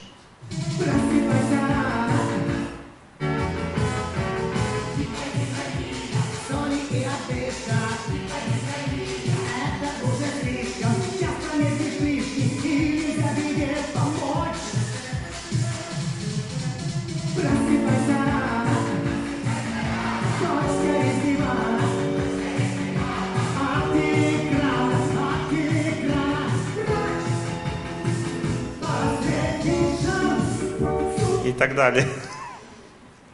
Классно? В песнях все говорится, все как бы то же самое, что я вам на лекции говорю. Итак, двигаемся дальше.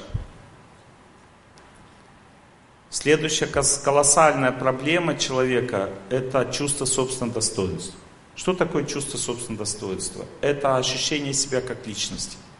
Это то, что заведует удачей человека. Понимаете, если человек не самодостаточный в жизни, не наполненный, то есть он не наполнен природой, добрым общением, друзьями, молитвой, не наполнен это, если человек, то он не может а, строить ни с кем отношения, в которых он будет иметь возможность добиваться своего счастья в жизни. Вот, например, есть хороший директор завода, да, нашел себе хорошую работу – и у тебя нет самодостаточности, ты становишься от него зависимым, означает, он наглеет, ты теряешь себя, сверхурочная работа, он тобой понукает, потому что он знает, ты не уйдешь, тебе нравится работа, и рано или поздно ты уже не можешь это все терпеть, и уходишь. Или муж, допустим, хороший муж, добрый, ты как бы и заботишься о нем, слушаешь, он наглеет, ты теряешь себя, приходит время, он говорит, да, я могу получше себе жену найти, и уходит. Что это такое? Откуда это берется все? Это берется оттуда, что человек, когда он имеет счастье какое-то, он всегда к нему привязывается и теряет себя. Чувство собственного достоинства, когда опускается вниз, это называется униженность.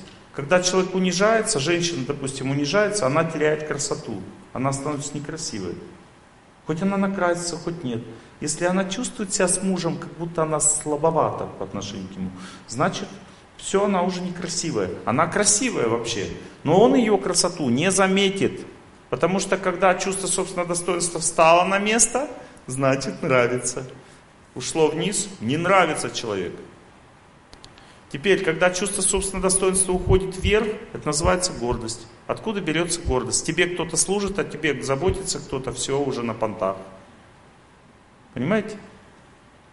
Я удивляюсь вообще, у меня вот знакомые, знаете, только человек начинает читать лекции, чуть-чуть становится популярным, и сразу жену пинку под зад, и находит себе слушательницу лекции какую-то. Она прямо ему дышит прямо это в пупок. Понимаете, то есть он такой мудрый, понимаете, она за ним бегает, прыгает. Жену бросил, нашел себе любовницу, ну, слушательницу лекции. Вот Восемь примеров, понимаете, восемь человек моих знакомых чуть популярным стал, и все, семья разваливается. Это называется гордость. Человек слепнет, теряет себя. Вокруг все него, все как бы, все как бы я крутой, все вокруг э, слабаки. Вот, жена меня не, моя не тянет, как бы, мне надо получше. Все. И человек, что с ним происходит? Он под откос идет в результате. Он сам не замечает гордость разрушает видение удачи. Человек не понимает, что то, что Бог дал, то и удача, не надо ничего лучше себе искать. Понимаете? И человек, он слепнет, он не понимает, в чем его неудача, в чем проблема. И разрушает свою жизнь через гордость вот эту. Гордость, когда вверх чувство собственного достоинства уходит, человек как будто бы становится покруче. Но это просто самовнушение. Потому что настоящая красота идет в сердечных отношениях. Понимаете, когда человек такой крутяк, он такой недоступный, как бы, а ты такой холодный, как айсберг в океане. Все твои печали за темною водой. Понимаете, это гордость означает. Гордый человек, он вроде бы красивый, но никому не нужный.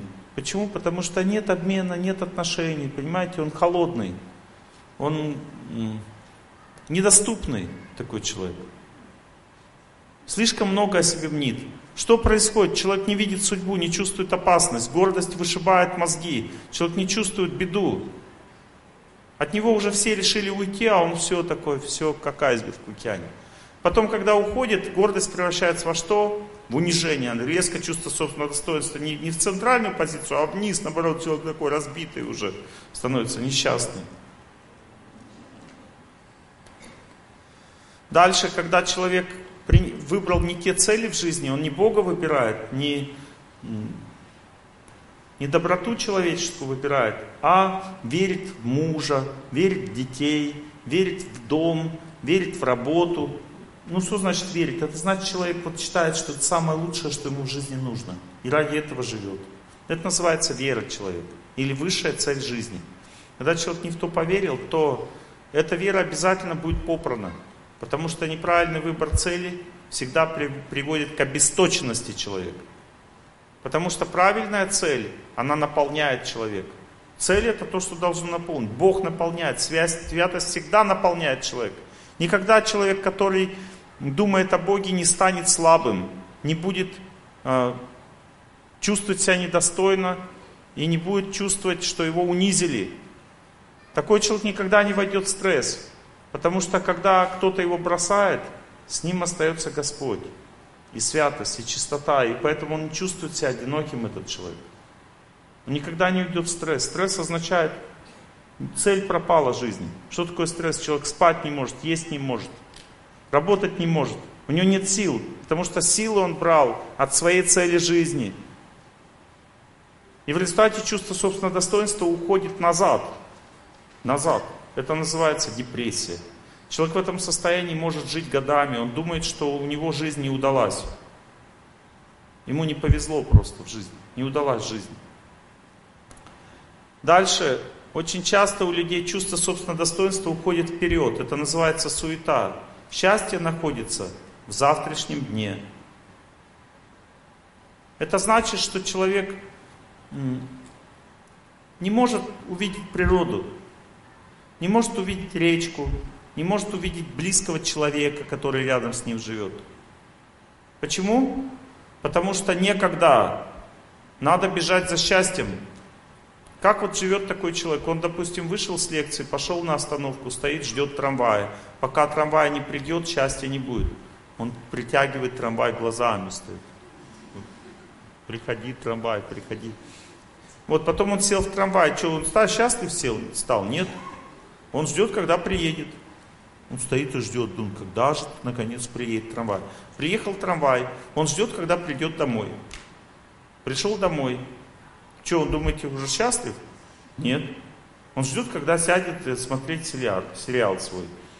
Вот. Сел смотреть сериал. Что, думаете, счастлив? Нет, он ждет, когда закончится все. Как. Он знает, чем закончится там. Допустим, если сериал «Мертвые не потеют», значит, э, они должны вспотеть. Как минимум. Ну, он ждет, когда они вспотеют, то наконец. Ну, то есть смотрит многосерийный там сериал, много серий, и все время какая что-то мешает им спотеть все время. Какое-то какое препятствие. И там события разворачиваются серьезно. И он ждет, ждет, ждет. И потом, когда он закончил смотреть сегодня телевизор, а это обычно уже очень поздно, у него уже нет сил, он ложится, думает, ой, скорее бы заснуть. Такой раз, заснул, проснулся и опять когда приеду на работу, буду счастливым. Когда работа закончится, буду счастливым. Когда домой приеду, буду... И так далее. Все время живет в будущем. Это называется суета. Счастье человек не получает всю жизнь. Он всегда живет в будущем. Вот когда ипотеку выплачу, тогда буду счастливым. Раз и умер. Понимаете? В будущем счастье все время. И такие люди, которые верят в будущее, они верят также в удачу. Они ждут удачи. Они спрашивают меня, Олег Геннадьевич, скажите, когда замуж? Я говорю, вам надо то-то, то-то делать. Я, хорошо, хорошо, а когда? Понимаете, люди не понимают, что верить надо в жизнь. Вот ты правильно живешь и будешь счастлив. А не то, что когда-то ты будешь счастлив. Понимаете, люди верят в удачу, означает, что придет время, я буду счастлив. Что париться? Надо просто подождать. И они ждут, когда придет счастье.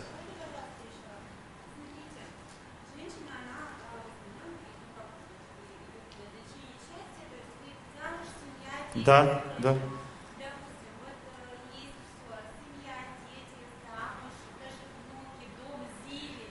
Все есть. Все есть. Бога. Нет. Нет. Нет, Бога нет. Не хватает, Бога нет. Вот я сейчас вам дам по песне, вы узнаете, что вам не хватает Бога. Я вам сейчас покажу состояние. Специально попросил Сколовых, чтобы они написали песенку, в, которых, в которой а, человек бы увидел, что он наполнен Богом. Вот как определить, что я наполнен Богом, как человек живет, какое ощущение от жизни. Послушайте песню. Значит, хватает Бога. И всего будет хватать, и природы тогда, и людей добрых, всего.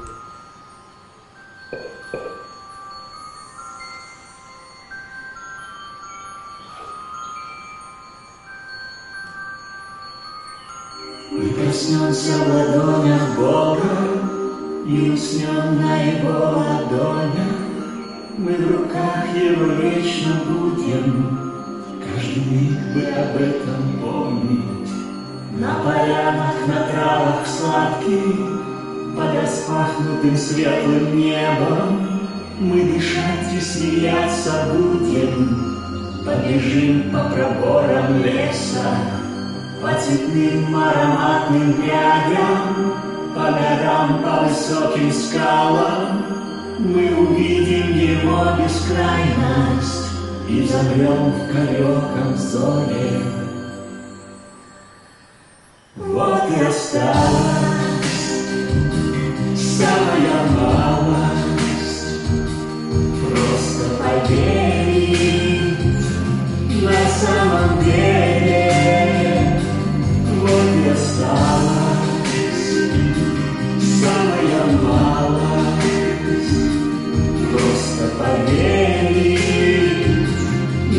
самом деле Нам не хватает видения этого мира. Все люди бесконечно прекрасны. Вот вы все бесконечно прекрасны. На вас смотреть одно удовольствие. Потому что вы души, вечные души. У каждой души есть своя красота.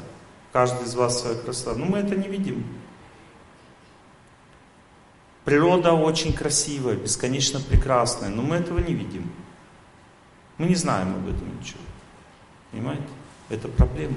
И поэтому мы не наполнены, у нас что-то не хватает всегда в жизни. Потому что мы не видим вот этой красоты, в которой мы живем, глубины этого мироздания. Чистоты, святости мы не видим, мы видим только проблемы. Видим там проблемы, войны, врагов видим там. Что все воруют вокруг, все плохо. Мы это вот видим. Да, вот мы на это обращаем внимание. То есть мы, как мухи, летим на Г. То есть мы видим только недостаток, только плохое. Допустим, пчела летит к нектару, она вообще не замечает никаких проблем в этом мире. Она просто видит нектар и всем раздает этот мед и нектар, все, она для этого живет. Но муха тоже летит как бы к, не к нектару, и тоже сладкое нравится, но по дороге она видит, что-то валяется, проблема какая-то, бардак навалили. И она в этот бардак как бы туда залезла, там опарыши потом завелись, и все, как бы семейная жизнь. Некогда думать о нектаре уже, вот, о сладком вкусе, кругом Г, ну как семейная жизнь.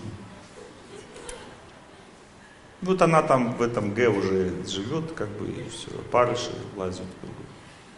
Все. То есть разница между пчелой и мухой чувствуете, да?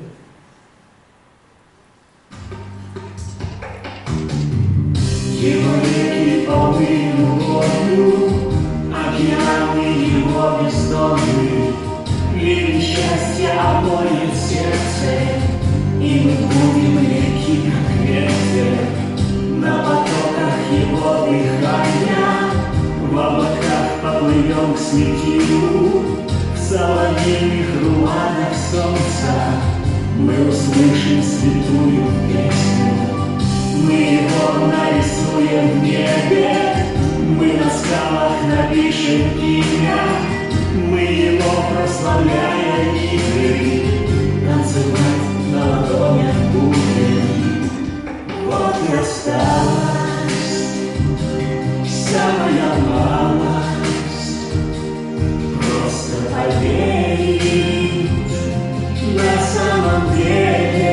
значит жить на ладонях, на ладонях Бога? Это значит ничего не бояться в этом мире, ничего. Есть две причины ничего не бояться. Первая причина. Что бы ни произошло, молитва разрушает это препятствие. Что бы ни произошло. Это мой опыт жизни, понимаете? Вторая причина. Даже если ты не сможешь разрушить препятствие, есть препятствия, которые, может быть, у тебя не хватит сил разрушить. И может быть, судьба заберет твою жизнь раньше времени. Такое возможно. Но Бог может показать тебе, куда ты попадешь, когда твоя жизнь закончится. Показать. И когда ты увидишь это место, у тебя не будет страха.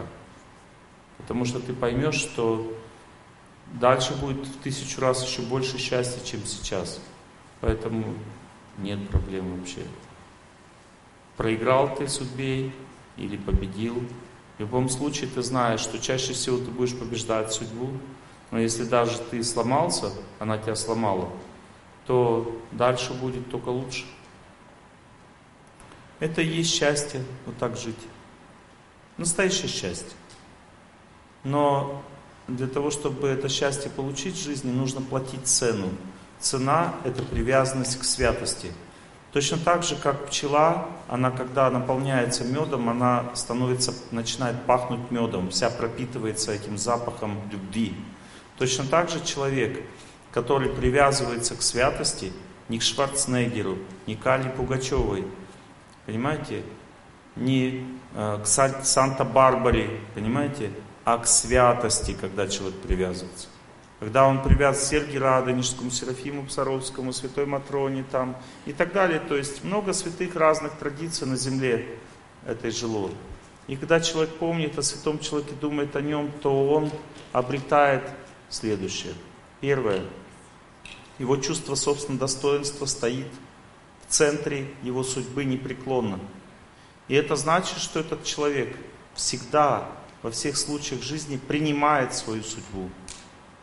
То есть, почему чувство собственного достоинства улетает куда-то, вышибает его? Потому что мы не принимаем судьбу. То мы гордимся собой, слепнем от судьбы, когда слишком хорошая.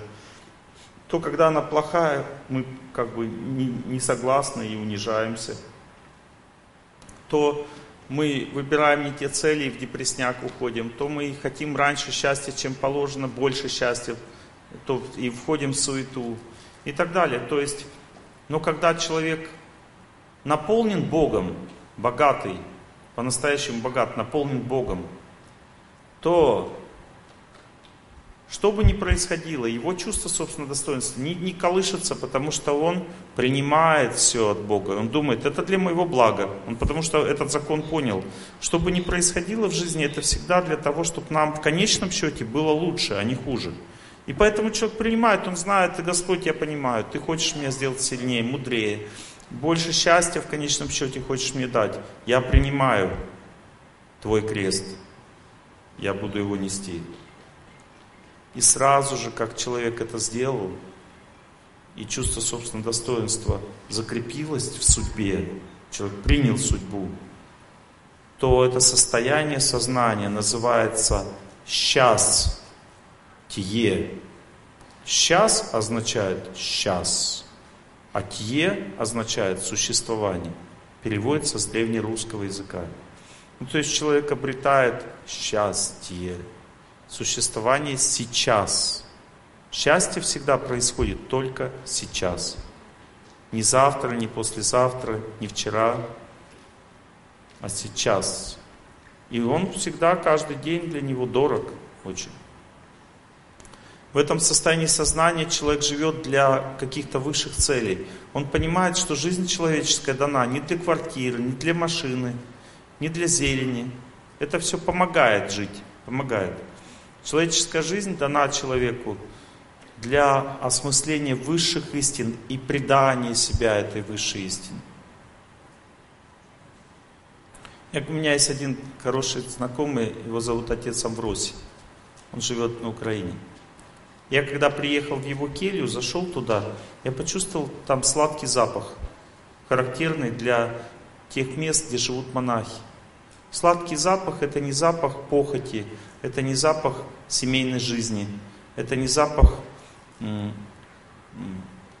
который тухлый после пьянки, гулянки возникает похмелье, такой гнилой, кислый запах. Это запах чистоты и благодати Божьей. Я почувствовал этот запах там. И увидел людей радостных, простых и счастливых. Это и есть настоящее богатство так жить. Понимаете, просто это тайна. Большинство людей не знают об этом. Не то, что я вам предлагаю всем бросить как бы всех родственников и уйти в келью отцу Амбросию. Я говорю вам о богатстве, которое вы можете приобретать в своей судьбе, ничего не бросая, ничего не меняя, просто поменяв направленность жизни. Понимаете, это не значит, что надо как бы не париться на работе там. Нужно добиваться. Я тоже много тружусь, у меня есть какие-то серьезные проекты, которые я добиваюсь в жизни. Иду этим путем. Например, один из этих проектов, который я уже убиваюсь каждый день, делаю два года уже – и только через два года, пять раз, раз переделывая это все, я буквально месяц назад увидел, что у меня это получится. Два года, представляете, что я делаю?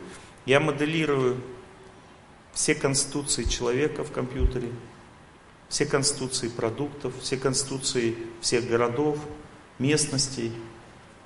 И пытаюсь сделать так, чтобы это все соединилось.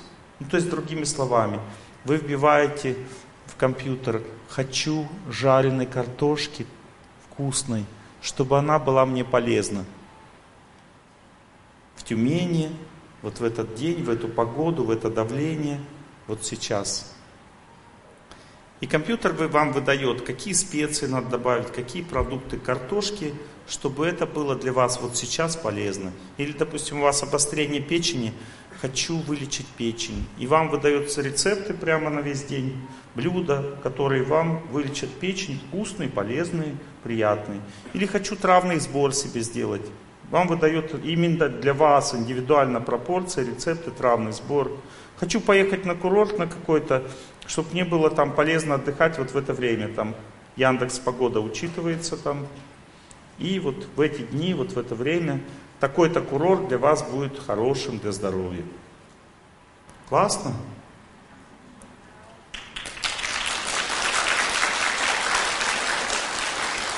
Вот месяц назад я понял, что у меня это получится. Когда? Примерно через год. Представляете, какой объемный проект? Тысячи графиков, десятки тысяч цифр. И все это надо делать так, чтобы все правильно было нереально сложно. У меня тоже работы много, мои хорошие. Я не то, что там балдею, езжу. Я, у меня есть глобальные цели в жизни. Хочу, чтобы все были счастливы на этой земле. Вот. И это не значит, что у меня плохая жизнь. Понимаете, если человек живет ради чего-то светлого, он ложится, ложится со светлой мыслью и засыпает со светлой мыслью, и просыпается со светлой мыслью. В этом есть смысл человеческой жизни, жить так, чтобы нравилось Богу. Когда Господь сердце нравится, как мы живем, нам становится радостно. Радость исходит от Бога, это Он нам дает счастье из сердца.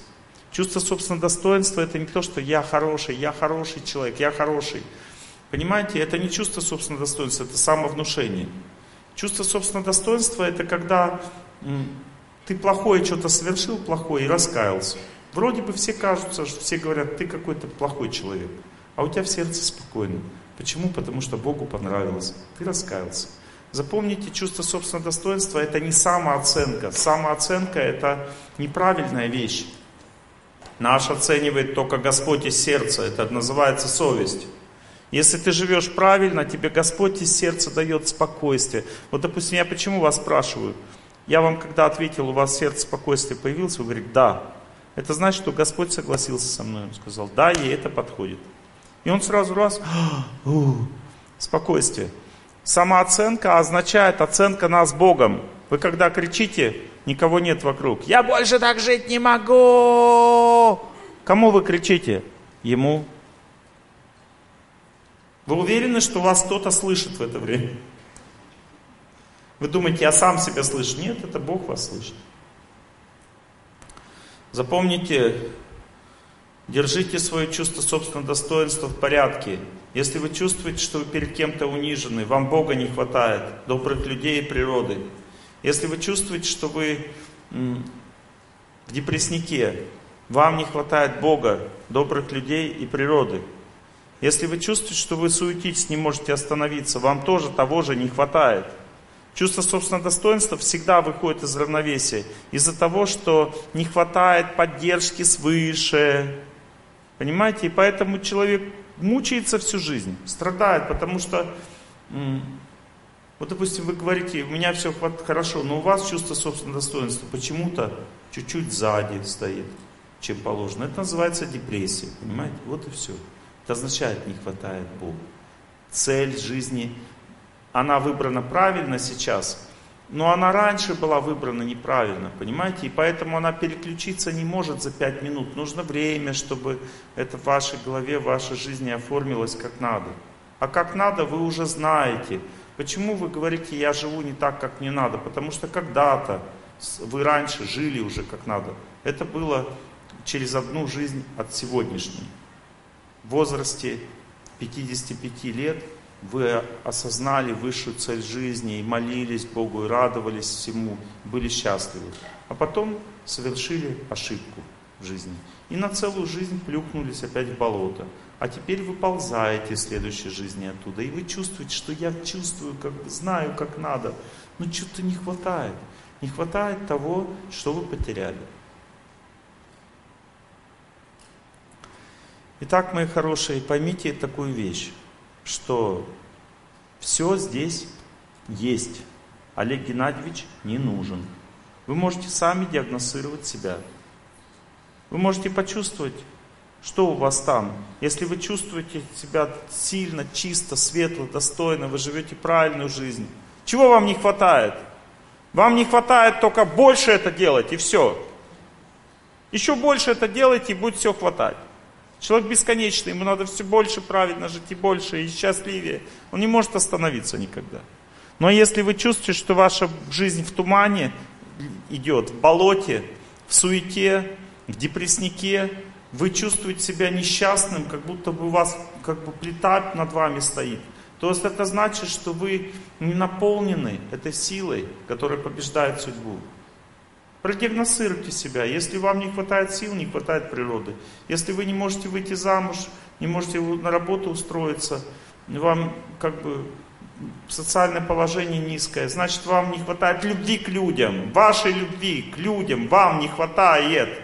Начните заботиться о них, любить их. И вам все хватит, вы выйдете замуж, у вас будет работа. Если вы чувствуете, что в жизни есть препятствия, которые вы не можете преодолеть, вам не хватает Бога, вам не хватает храма, не хватает молитвы, вашей веры, вы скажете, какую веру надо выбрать? Вашу выбрать.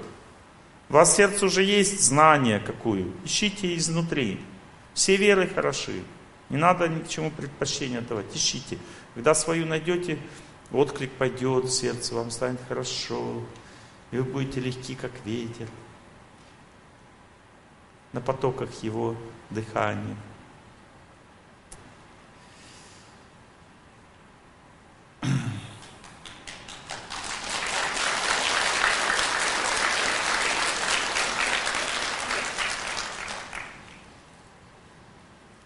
Следующая тема, которую бы я хотел сегодня с вами обсудить, это тоже тонкая такая незримая тема, она связана с предназначением. Вы поняли, что 30% вашей неудачи это ненаполненность? То есть у нас не хватает сил. Поняли, да? Следующая тема, которую хотел бы с вами обсудить, это тема э, правильного подхода к жизни. Правильный подход к жизни буквально означает правильное отношение к тому, что ты видишь перед собой. Или еще короче, правильная дистанция. Вот смотрите, приведу пример, допустим. Допустим, у женщины муж алкоголик, да? И она вот с ним сюсю-пусю, очень близкая дистанция, и чувствует, что как будто она в дерьме купается всю жизнь. И не поймет, что делать, может его бросить и счастье обрести. Она не понимает, что этот алкоголик означает, что она в прошлой жизни сама так жила. И поэтому Бог ей дал такого человека. Другой причины нету, нету. Просто так ничего не бывает. Запомните, что ваша проблема заключается только в том, что вы не знаете, что на плиту, на плиту, которая электрическую плиту, руку пласть нельзя, она там сгорит. Точно так же, когда человек живет в невежестве, нужно выбрать правильную дистанцию от него. Вас никто не заставляет с ним страдать рядом. Вы можете наполняться Богом, вам не обязательно мучиться рядом с Ним, понимаете? Вы просто должны выполнять свой долг, вытаскивать его из дерьма этого человека. Это ваш долг жизни. Вытаскивайте на дистанции. Если не можете в одной квартире жить, живите на расстоянии, но не разводитесь. Можете жить отдельно, но не бросайте его. Понимаете, выберите ту дистанцию от этого человека, в которой бы не вызывала у вас чувство, что вы теряете себя, что вы очень сильно страдаете. Неприятные чувства, конечно, будут, когда ты живешь с таким человеком, но они не должны разрушать вашу жизнь. Вы все равно должны чувствовать себя более-менее счастливым даже в такой ситуации. Просто от чего человек страдает чаще всего? Он раньше времени хочет счастья. Он думает, я хочу, чтобы этот человек немедленно перестал пить или уйти от него. Это называется экзамены сдавать не хочу, в аттестат пятерку хочу. Не получится, мои хорошие. Уйдешь от него, будет другой. Надо два-три раза попробовать, чтобы понять, не работает система. Ты можешь как бы уходить, уходить. От бабушки удел, ушел, от дедушки ушел, от тебя леса и подавно уйдут. Вот, понимаете, колобок, система такая жизни. Вот. А. а что должен Колобок был сделать? Он должен как бы сказать судьбе, что не ешь меня, я тебе песенку спою, и как бы на дистанцию. Не уходить, терпеть лесу, как песенку петь ей, и делать из нее нормального человека. А? Сожрет? Если будешь на дистанции, не сожрет. Бывают такие случаи, когда, допустим, муж хочет тебя убить, избивает тебя, допустим, может убить тебя из пистолета, он бандит, допустим, или он, допустим, ну, насильник, то есть какой-то извращенный секс там издевается над тобой, садист там. Ну, бывают такие случаи, конечно, редко. В этом случае нельзя жить с этим человеком. Просто как бы уехать в другой город, там, поменять фамилию, вот. Ну, то есть нельзя. То есть, ну, должна убегать от судьбы. Не нужно поддаваться. И потом дальше молиться, пока не очистишься. И судьба будет мягче, тогда опять пробуй свою удачу. Найди себе кого-то. Не, не факт, что после такой судьбы тебе прямо ангел достанется. Если такая судьба есть, значит все равно будет тяжелый муж, но уже, наверное, получше. То есть такой метод тоже работает, когда ты не можешь жить, это опасно для жизни, Бог тебя поймет. То есть это твоя судьба, ты сам тебя вел так в какой-то из жизни, и за это отвечаешь. Но ну, человек не обязан лишаться себе своей жизни ради близкого человека. Не обязан как бы э, пожертвовать собой. Понимаете? Вот это исключение бывает такое. Или, э, допустим, муж насилует вашу дочь. Вы имеете право жить отдельно и даже разойтись с ним.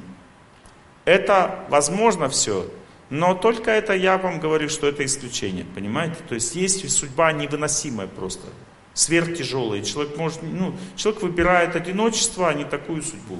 Все. То есть он изолирует себя, отстригает от себя свою судьбу, то есть лишается мужчины. Но потом нужна молитва для того, чтобы найти себе другого человека получше. А если не будет молитвы, то будет примерно то же самое. Поэтому ну, просто от переменных слагаемых сумма не меняется, понимаете? То есть ты не сможешь так это переставить шашки, чтобы все было нормально. Все будет примерно то же самое. Вот. Теперь смотрите, допустим, ваш человек не алкоголик. Вы как бы работаете вместе, трудитесь, но поговорить по душам не можете, потому что вы не знаете закона. Что по душам супруги могут поговорить только в том случае, если они настолько близки к Богу, что их чувство собственного достоинства правильно работает, они не зависят друг от друга, они не привязаны друг к другу, тогда они могут сокровенные вещи друг другу говорить, не обижаться, не сердиться. А если, допустим, человек не в таком состоянии находится, ты ему говоришь там, я согрешила до замужества, так он всю жизнь тебе будет об этом говорить потом. Это неправильное мышление. То есть близкие супружеские отношения это не близкие отношения. Тела близко относятся друг к другу, но сердца нет. То есть мы вместе работаем, у нас э, есть дети, у нас есть семья, у нас есть роспись. То есть мы муж и жена, мы родственники. Но это но вы должны знать. Вы не сможете открыть сердце этому человеку. Потому что отношения в сердцах у вас не близкие.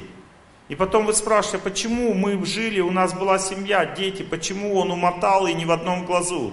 Потому что отношения между мужем и женой в сердцах не близкие. Поняли, да? И вот для того, чтобы он не ушел, существует другой метод.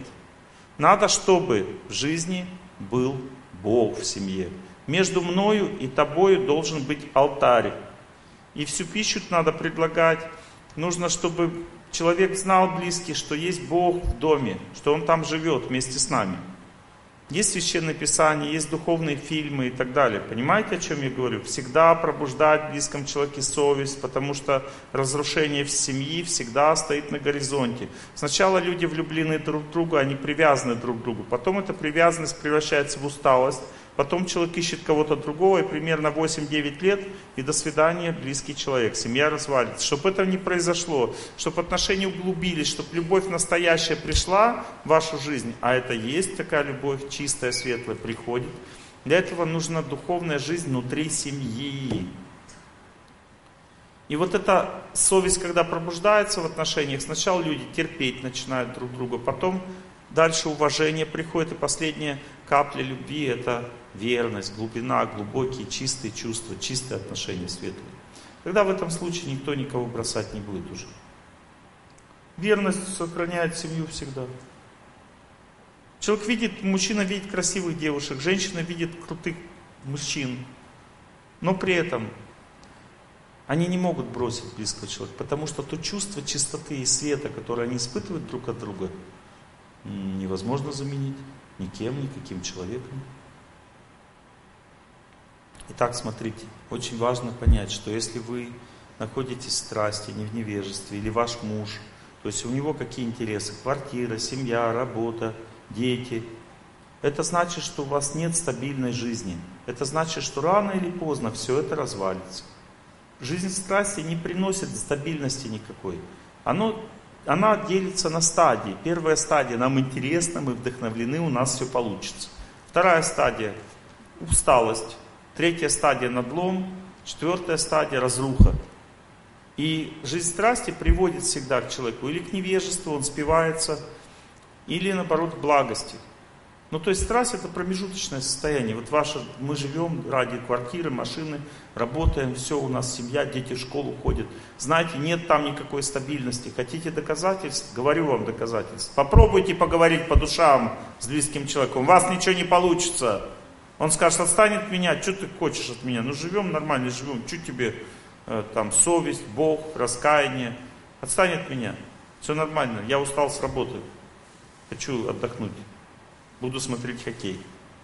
То есть человек страсти хочет просто забыться, он не хочет знать, что будет дальше, как будет протекать его жизнь, что он уйдет от жены, скоро ему другая понравится и так далее. Он не хочет сейчас об этом думать. Просто живет как может и все. Вот слушайте меня. Если вы будете жить правильно сами, но при этом отношения строить с этим человеком не слишком близкие, не слишком далекие. Не надо сильно отдаляться от этого человека, и не надо сильно к нему приближаться. Не надо с ним по душам говорить.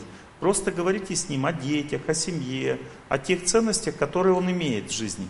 И живите благости сами. Сначала он будет сопротивляться, потому что ваша судьба, прошлое, будет говорить вам, ты раньше была, жила плохо, и сейчас ты за это будешь наказана. Вы хотите жить счастливо, в благости, близкие люди будут говорить, это секта, ты куда пошла?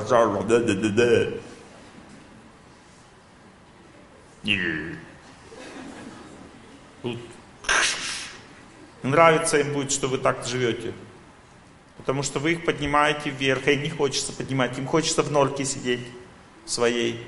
Они не хотят как бы высшую истину узнавать. Бунтуют в сердце. Это ваша прошлая судьба бунтует. Подождите чуть-чуть. Я не видел ни разу такого случая, что близкие люди не смягчались и не меняли свою жизнь. Продолжайте жить правильно, но очень скромно. Говорите, ну у меня при бабахе, понимаешь, как бы, ну не могу я мясо есть, оно мне противно. Все это при бабахе мои. Ты вот правильно живешь, у тебя, как бы ты правильно питаешься, полноценной пищей мясной, а я не хочу. Ну дай мне возможность покушать, как мне нравится. Если вы так будете скромно, смиренно себя вести, что у него хорошая жизнь, у вас неправильная, потому что у вас что-то с крышей, вот, то в этом случае он будет говорить, ну ладно, ладно, давай, как бы, продолжай, посмотрим, чем это все закончится. И постепенно его сердце будет меняться, близкого человека. Придет время, и он начнет потихоньку идти тем же путем, что и вы. Ну, с отставанием с каким-то, на 5, на 6 лет обычно. И нормально, потом он догонит постепенно близкий человек. Со временем догонит. И так вы победите свою судьбу. Если вы живете с человеком в страсти, самая главная задача – это сохранить те ценности, что есть, семья, работа, дом, и создавать духовные ценности прямо внутри этой семьи, создавать алтарь, освященная пища, чистые отношения, возвышенные как бы, мысли, беседы, хотя бы для детей. Обычно люди страсти готовы детей давать людям духовное образование, детям своим, не себе. Хотя бы для детей, и это их тоже будет образовывать. Постепенно люди в страсти начинают обретать более возвышенные, чистые отношения, это сохраняет семью. Например, женщина говорит, Олег Геннадьевич, у нас все было хорошо, почему он ушел от меня? Ответ такой, потому что у вас дома не было алтаря, не было молитвы, не было освященной пищи, не было пробежек. Вы не жили правильно, и поэтому он ушел. Потому что жизнь страсти, когда люди просто ради работы живут, не приводит к стабильности. Она приводит к усталости и разрухе постепенно. Сначала люди вдохновлены очень, им кажется, что у них в жизни все будет супер. Ну, примерно как вот это, три мушкетера. Сначала там, как они, три мушкетера? Сначала пара-пара порадуемся на своем веку, красавице и кубку, счастливому клинку. Пока-пока покачивая перьями на шляпах, Судьбе не расшепнем, мерси боку. Ну, то есть все будет супер. 40 лет спустя. Те же самые мушкетеры. Сколь дней осталось, как снять усталость, Зеленоглазое такси. О-о-о. Притормози, притормози. И отвези меня туда. О-о-о. Где будут рады мне всегда.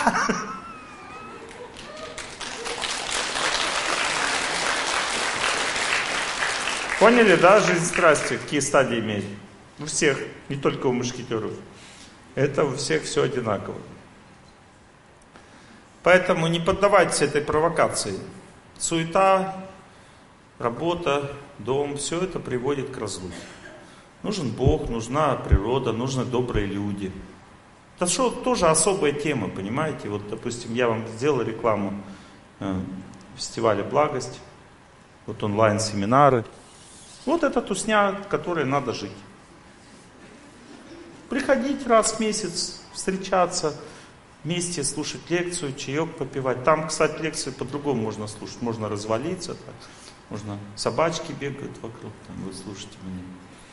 Вот. Такой более домашней обстановки. Знакомитесь, дружитесь друг с другом. Есть клуб бега по доктору Турсуну. Ну, много всяких вариантов, где можно тусоваться и радостно развиваться, жить. Это правильный способ жить. Почему? Потому что люди, которые, вот смотрите, допустим, сейчас я вам объясню, как судьба работает. Вот, допустим, тяжелый период жизни.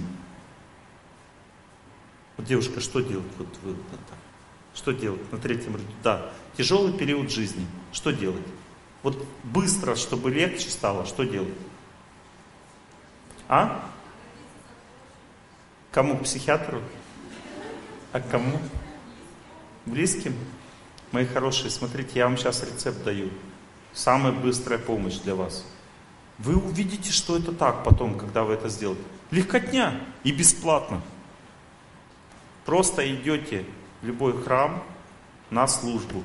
И стоите всю службу. Стоять не будет хотеться, заходить не будет хотеться. Зайдите, простойте. Когда будете выходить, почувствуйте. Легче. Стало легче. Запомнили? Самый легкий, бесплатный способ. Вот легче сразу станет. Почему? Потому что все люди вокруг думают о Боге. И это все вас очищает, освобождает от проблемы. Вы, память ваша переключается на Бога, хотя и как бы неестественно это как-то мне. Ну, неестественно нам думать о Боге, ну, как бы в испражнениях жить естественно, мы привыкли. А в меде нет. Понимаете? Но все равно надо заставлять себя. Понятно, да? Это рецепт, который вы все должны запомнить. Когда вам плохо, вы не можете молиться, у вас нет сил, все, все разрушается в жизни, идите, меняйте среду. Пойдите туда, где вам помогут. У нас была передача одна, Времечко, время, Времечко называется, в Москве, э, на, на центральном канале каком-то, я уже не помню. И меня туда приглашали часто. Там одна была такая передача, посвящена неизлечимым заболеваниям. Ну, каждый там как бы высказывался, как он опыт свой, там меня тоже спрашивали. Так как я такой профессиональный болтун, им нравилось, поэтому они меня тоже приглашали. Но там были и на, на такие серьезные врачи. Одна женщина, там она возглавляла, и сейчас, наверное, возглавляет, ну, один из серьезных медицинских учреждений в Москве. И она заболела неизлечимым заболеванием. Она рассказывала свой опыт. Она начала молиться Богу для того, чтобы вылечиться. И ей приснился сон, что ей надо было поехать на две недели в какой-то в Европе э, храмовый комплекс, там есть гостиница. Она должна была там жить. Э, ходить на все программы, службы, и якобы это должно ее вылечить от этого заболевания. Она пробовала уже все, у всех своих друзей, специалистов в Москве, никто им не мог помочь. Она поехала туда, причем, представляете, она не знала вообще, что есть этот храмовый комплекс, что там есть гостиница, ничего она этого не знала, это ей все приснилось. Она потом на карте все это нашла, представляете, оказывается, что все это есть это все существует. Она тут же туда ломанулась, приехала, пожила там две недели, помолилась, и у нее прошло ее заболевание, которое должно было ее привести к смерти. И что думаете, это ей так вот повезло? Нет, это закономерность. Потому что там, где люди молятся Богу, там атмосфера настолько чистая, что человек просто находясь там, он очищается от всех страданий и просветление происходит, и силы получает человек, необходимые для победы. Ну, допустим, вы не знаете, как дальше жить, у вас как бы все в, голове, в башке, как бы все перепуталось. Идите в гостиницу какую-то при храме, поживите. Ну, допустим, пусть это не ваша даже вера, не важно. Побудьте там, походите на духовные мероприятия, и вы увидите, как вам станет легче, голова просветлеет, и у вас все по полочкам сложится, и вы сможете понять, как вам дальше жить. Понятно, да? Я вам рассказываю сейчас вещи, которые очень простые, но люди настолько не понимают этого. Я вам приведу свой пример. Когда мне очень тяжело, я не могу ничего с собой сделать, потому что я сильно устаю иногда, у меня нет сил. Я еду просто в святое место, все бросаю и там просто молюсь по 6 часов, по 8 в день. Потому что там есть энергия, есть возможность молиться, я там оживаю сразу, мне лучше становится. Через 2-3 недели камень слетает, все, я такой, и все, и вперед. В святой воде стою тоже в ганге. Иногда очень сильная вещь вообще. Знаете, бывает такая целые реки святой воды. Вот Ганга такая, представляете, это целая река святой воды. У меня у одних знакомых сын купался в Ганге, и, ну, как бы, он, не, там бывает такое, что очень быстрое течение намывает песок, и непонятная глубина. Он нырнул и прямо головой в песок воткнулся. И мгновенная смерть. То есть сломал шею, мгновенная смерть. 18 лет. Они ко мне приходят, говорят, куда пошел ребенок? Я начал медитировать, смотрю, Ганга очистила полностью его от кармы, и он уходит в духовный мир. Представляете? То есть как святой человек, только святые люди уходят в духовный мир. Духовный мир там, где нет смерти, страданий. Представляете, просто в Ганге утонул. Это нельзя, вот если самоубийцы, то их Бог наказывает. А просто так получилось. Господь его забрал просто и все. Хороший был парень. И они обалдели. Он говорит, Олег Геннадьевич, вы уверены? Я говорю, я вот абсолютно уверен. Прямо растворилась судьба в Ганге. Все. Представляете, святые рейки бывают. Много чего не знаем об этом мире. Целые реки бывают святыми. Изучайте эту тему, где брать силы. Понимаете? Мы все обесточены. В этом одна из главных проблем нашей жизни. Почему мы, не, мы не, не, не действуем по своей природе? Почему у нас не получается ничего? Потому что нет сил. Дистанция в отношениях очень важна. И правильное выбранное отношения тоже очень важны. Вот, допустим, у вас близкий человек благости находится. Близкие отношения, дистанция минимальная, откровенные беседы. Здесь уже не нужно только дети, работа. Говорите с ним о возвышенных вещах. Если он сам идет к Богу, работает над собой, пусть даже разные веры не имеют значения. Понимаете? Человек в невежестве максимальная дистанция, человек, человек в страсти средняя дистанция, человек в благости близкая дистанция. Теперь у вас есть начальник, допустим. Он вам, вами руководит. Не надо строить с ним близкие отношения. Не надо обижаться, например, на него. Не надо, ну, понимаете, о чем я говорю? То есть, что такое деловые отношения? Это деловые отношения, это отношения, в которых вы просто выполняете свой долг перед человеком и не пытаетесь как бы к нему приблизиться. Или, допустим, у вас на работе работники, деловые отношения. Желайте всем счастья, не приближайтесь близко. Но если вы начинаете близкие отношения с этим человеком, то должна быть только одна цель. Это самосовершенствование. Если будут другие цели, вы потом получите негативный результат. Например, вы вместе отдыхаете, да? Встречаетесь, то есть вы приглашаете в кино друзей, в отпуск, там вместе, вы вместе работаете, вот у вас своя тусня. Это называется дружба выходных дней. Запомните, эта дружба самая скользкая и самая поверхностная. Кажется, что закадычные друзья. Потом вы им проболтались, какие-то сокровенные вещи свои рассказали, потому что мы же друзья. И они чики-брики, брики-чики. Всем этим воспользовались, понимаете? Результат печальный. Почему? Потому что есть три типа дружбы. Есть дружба выходных дней, есть э, дружба м, как бы общего долга, общего дела, и есть дружба, сердечная дружба. Дружба выходных дней это самая опасная дружба. Обычно родственники так дружат. Они встречаются, чтобы что-то отпраздновать. Это не значит, что это близкие люди. Не надо им откровенничать перед ним, даже если это ваши родственники. Это не близкие люди, понимаете?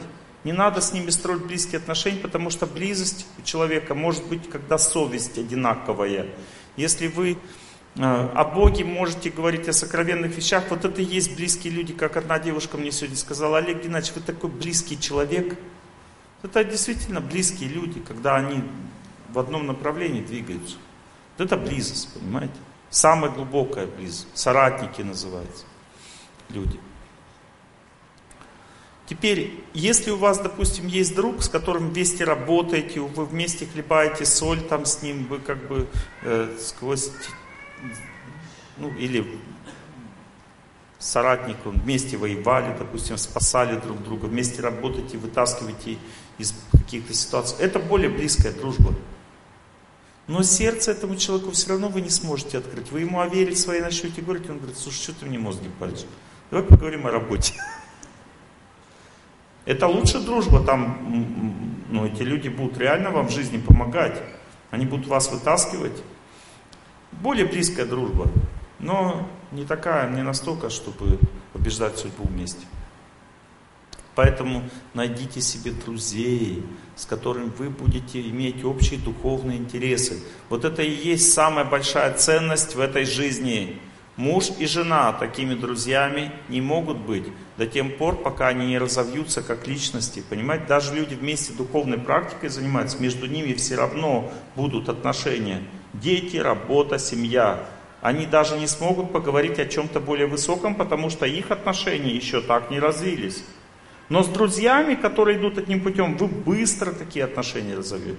Потому что чем больше ты хочешь от человека чего-то, тем труднее с ним близкие отношения развить. Вот это желание наслаждаться человеком встает стеной между близостью, понимаете? Но если вы ничего от человека не хотите, он от вас ничего не хочет, вы просто с ним говорите о Боге, о возвышенных вещах, вот это и есть соратник. Вы с ним можете открывать сердце, говорить о чем-то возвышенном, и он вас всегда поймет, услышит. И такой человек в жизни очень нужен. Именно он облегчает судьбу. Если у вас камень на душе, вот такой человек, вы как бы с ним поговорите пять минут, и камень слетает с вашего сердца. Вы таким образом побеждаете судьбу. Представляете, какой легкий метод? А еще лучше, когда есть старший духовно. Старший человек это не тот, который на понтах вам рассказывает, как правильно. Запомните, духовно старший, настоящий старший всегда ведет себя как слуга. Он выслушает вас, даст совет, но себя при этом лучше вас не считает. И вы должны считать его лучше. Он принимает эту вашу точку зрения, но сам так себя не считает. Этот человек достоин быть наставником. Он не хочет от вас ни денег, не выманивает никакие пожертвования. Он просто заботится о вас, как старший брат. Это и есть чистые духовные отношения. Если вы сами, допустим, хотите там на храм пожертвовать что-то другое, он говорит, да, да, это твое дело. И не лезет в это во все. У него никакой стратегии по поводу вас нет. Его сердце чисто, он хочет вам просто давать духовное знание. Вот только такие люди достойны быть старшими. Все, кто что-то от вас хотят, это не старшие. Не стройте с ним отношения. Лучше простой монах, который ничего от вас не хочет, потому что у него положения такого нет. И он вам лучше совет даст, чем тот, который от вас что-то хочет. Или человек, допустим, вас тянет в свою веру. Это тоже неправильное отношение. Вера человека – это его свобода. Мы сами должны выбрать веру, никто не должен нас тянуть в веру ни в какую. Попытайтесь это понять. Только сердце, когда человека само подсказывает, он туда идет, и это будет самый правильный выбор. Если вас кто-то там тянет, потянет, вытянуть не может, не идите туда, в эту сторону. Это неправильное мышление. Итак, я вам о чем сейчас говорю? Я о том говорю вам, что общение является самой важной частью жизни человека. Правильное общение. Допустим, у вас есть директор завода. Каждому человеку нужно развивать свое социальное положение, свой статус. Вы на дистанции от этого человека находитесь. Вы выполняете все свои обязанности перед ним. Не лезете в его характер, в его личную жизнь. Вам это все не интересно.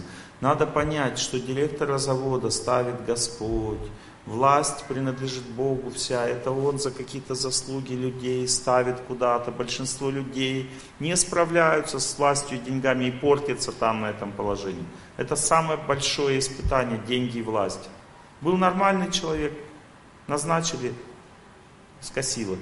Понимаете, вас это не должно волновать. Вы должны знать одну истину, что если вы уважаете человека за то, что его Бог назначил туда, то это значит, что вы будете подниматься по своей социальной лесенке. И Бог вас будет притягивать все выше и выше к тем рычагам, где легче иметь деньги, легче работать, легче жить. Больше ответственности там будет за других людей. Это происходит благодаря уважению своей Родины, своей веры, своих правительства. Один человек в Казахстане подошел ко мне и говорит, Олег Геннадьевич, я в этой стране не могу быть успешным.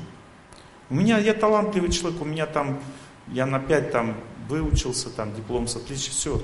Я не могу здесь развиваться. Я его спросил, задал один вопрос ему всего. Я говорю, вам мусульманская культура нравится? Он говорит, Олег Геннадьевич, вы прям в точку попали, не нравится. Я ему говорю, вот смотрите, если у человека есть собака, и вы друг этого человека, собака вас загрызет или нет? Вот вы его любите, и вы стучите к нему в дом, это не моя выдумка, я вам говорю сейчас, как работает жизнь. Вы любите человека, собака злая, может загрызть. Вы любите этого человека. Вы стучите, дверь открыта, вы открываете, собака не на цепи. Она к вам бросается и по тормозам. Почему? Потому что вы любите хозяина, и она любит хозяина. Вот точно так же во всем Казахстане каждый административный работник по запаху определит, что вы не любите мусульманскую веру. И никто вас любить не будет, потому что вы против всей среды, в которой вы живете, восстали. Или уматывайте отсюда, или полюбите. Каждая собака будет на вас рычать. О, точно, точно, я понял. Чувствуете, о чем я говорю? Точно так же это страна, точно так же это правительство, точно так же это христианская культура. Понимаете, примите все, что вокруг вас, живите с уважением к тому, что Бог дал здесь, в этой среде. Даже я вот, допустим, у меня не мусульманская, не православная вера. Я люблю эту культуру, уважаю. И все, у меня нет препятствий в жизни здесь, в этой стране. Нет препятствий вообще никаких. Потому что я свой человек, не чужой. Хотя мне некоторые говорят, он чужой, чужой, он заманивает всех свою веру, он тайно это делает, незаметно. Вы заметили, как я незаметно вас заманиваю? Нет? Но я так не чувствую себя. Я чувствую себя очень комфортно здесь, в этой стране. Почему? Потому что я свой. Когда человек начинает уважать старших, он поднимается по социальной лесенке, ему не надо так много работать, понимаете? Вы хотите успеха в жизни? Знаете, в этом успех. Если вы начинаете уважать культуру, правительство в этой стране, никогда не поддержите беседу, в которой слюна идет по поводу того, что здесь происходит. Вы скажете, ну надо как-то менять же это все, да? Ну ведь, ну, воруют же, ну как бы, воруют, взятки берут, как бы нажимаются на простом народе. Хотите изменить все это, да? Хорошо, я вам дам один совет. Как это изменить? Если вы хотите все изменить, что-либо, своего сына, своего друга, своего мужа, сначала, чтобы это все изменить, примите. Если вы приняли все это, это называется доброта. Вот доброта меняет мир. То есть, если вы стали добрыми к этой стране, вы можете все, что угодно сказать с добротой, и это войдет в сердце к тем, кто должен это услышать. Вот так вы можете помочь, если это в ваших правах и в вашей силе. Так вы можете помочь, помочь тем, кому можете помочь. Своему сыну, своему мужу, своему начальнику, если вы его уважаете и приняли. Вы можете ему сказать по-доброму, и он все поймет. Например, вы можете ему сказать, Василий Петрович, спасибо, что вы заботитесь обо мне. Вот вчера вы меня очень строго наказали, даже сказали такие слова, которые я не могу слушать. В следующий раз, если вы также меня накажете, я тоже буду это принимать. Потому что вы очень хороший человек. Спасибо вам большое. Что это значит? Что вы сказали? Вы ему сказали, что Василий Петрович, вы начальник у нас, и мы вас воспринимаем как представителя Бога. Но вы вчера вели себя как подонок, обматерили меня. Вот. Но я все принимаю от вас, потому что я верю, что вы разумный человек и сможете исправиться. Видите, да? Что было сказано и как? И Василий Петрович в следующий раз никогда матом эту, этого человека не покроет. Никогда. Почему? Потому что он услышал то, что по-доброму поменяло его сердце. Она как младшая обратилась к нему, не как старшая. Она его не воспитывала, а просто ну, сказала обратную связь, что я принимаю все тебя, потому что ты для меня представитель Бога, все нормально. Но эти слова мне не понравились почему-то. Наверное, я еще не доросла до того, чтобы их принять. Классно? Человек поменяется сразу. Или вы говорите, сыночек, мой дорогой, как ты думаешь, почему ты получил двойку? Если вы примете его, вы сможете поговорить с ним на эту тему без боли, без злобы, без напряжения, без давления. И он вам столько интересного расскажет. Он вам расскажет, что ему стало трудно учиться в последнее время, что училка немножко того, и вы поймете, что это правда. Понимаете, вы узнаете, что в этом предмете он вообще не, не может ничего соображать, потому что это его не природа, не его природа как бы учить этот предмет. Вы узнаете, что класс не тот, в котором он учится, потому что там много дебилов и так далее. Понимаете, то есть вы узнаете очень много интересного, просто потому что вы примете его двойку и его поведение. И вы потом будете думать, что дальше делать, как жить, понимаете? У вас будет уже картина и объем работы. Понимаете, чаще всего на 60% случаев ребенок, когда получает двойку, он в этом не сильно виноват. Или вы сами виноваты, потому что вы по вечерам вместо того, чтобы создать атмосферу, в которой ребенок будет учить уроки радостно, вы смотрите телевизор, болтаете по телефону, то есть вы отдыхаете и хотите, чтобы он совершал аскезу, направленную на обучение. Это самая тяжелая аскеза вообще. Ну создайте атмосферу для этого. Сами учитесь чему-то, сядьте рядом с ним, поучитесь своему, он своему. Помогите ему. И он будет хорошо учиться. Но вам по барабану, вы там как бы Харламова смотрите, хоккей, как бы Санта-Береберду, 567 серию. Надо посмотреть, какие уроки. Хорошо, тогда что вы от него хотите? Он, у него слабый разум. Он не может сам себя заставить учиться. Все. Вас же сильный, вы можете. Мы говорим сейчас с вами об отношениях.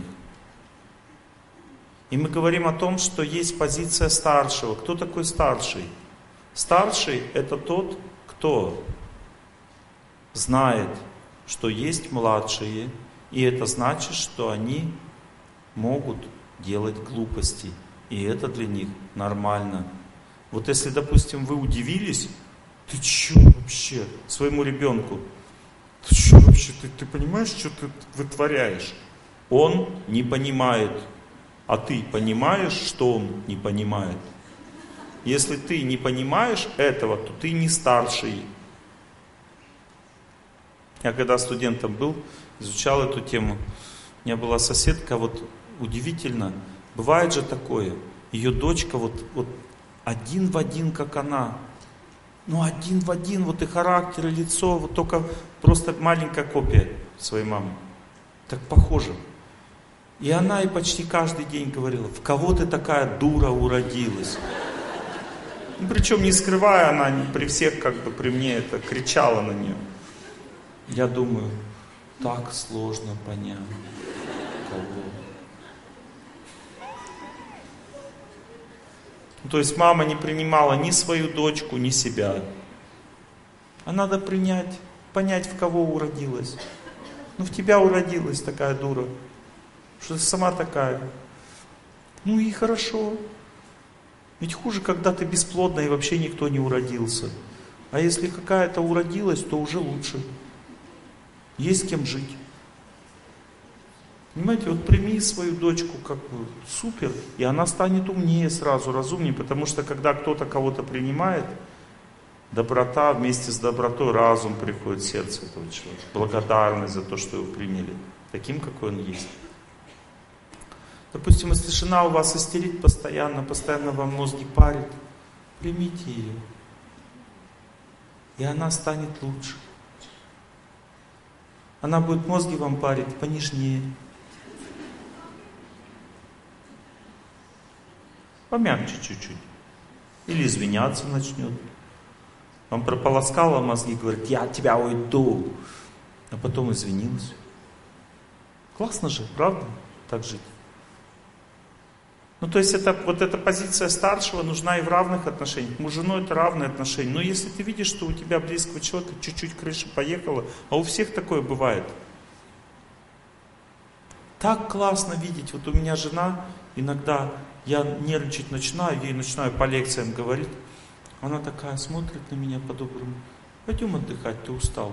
Знаете, так хорошо на сердце становится, что тебя понимает. Она не обращает внимания, пошла, как бы, все нормально. И мне так спокойно. Вот мне близкий человек меня понимает, что я устал.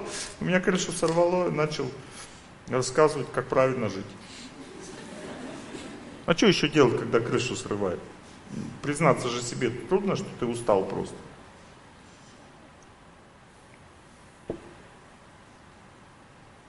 Позиция младшего что такое?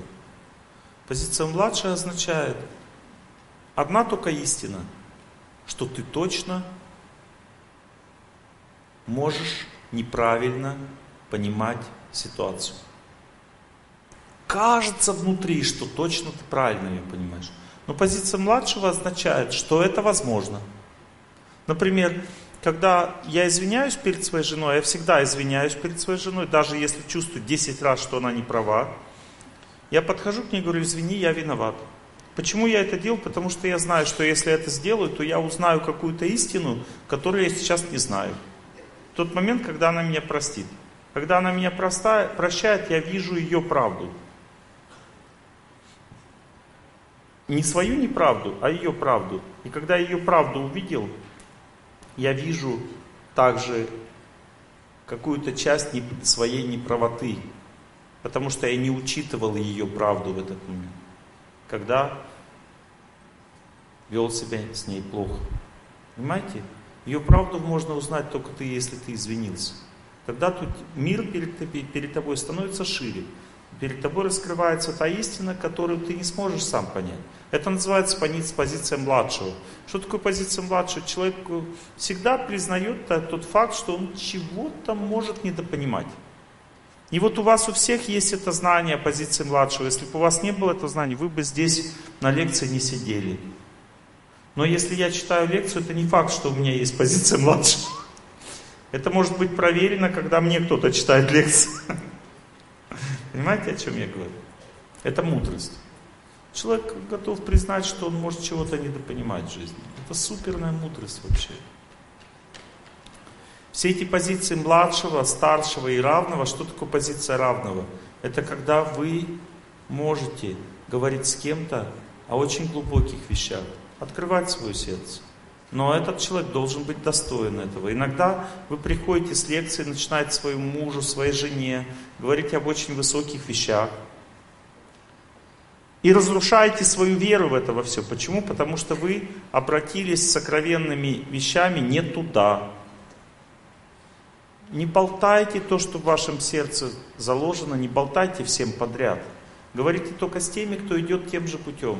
Берегите свою веру, она как маленький, нежный, хрупкий росток. Ну, как, как это, что это означает? Вы поговорили с своим мужем о важности пробежки, допустим, да?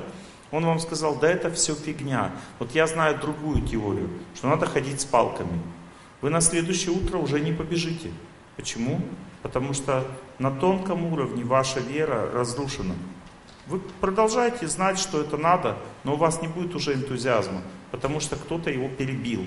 Поэтому не надо никому ничего болтать. Вы послушали лекцию, вот живите с этим сами. Если найдете человека, который также живет, клубы благости есть, пожалуйста, приходите, э, общайтесь на эту тему. Тогда ваша вера будет крепнуть.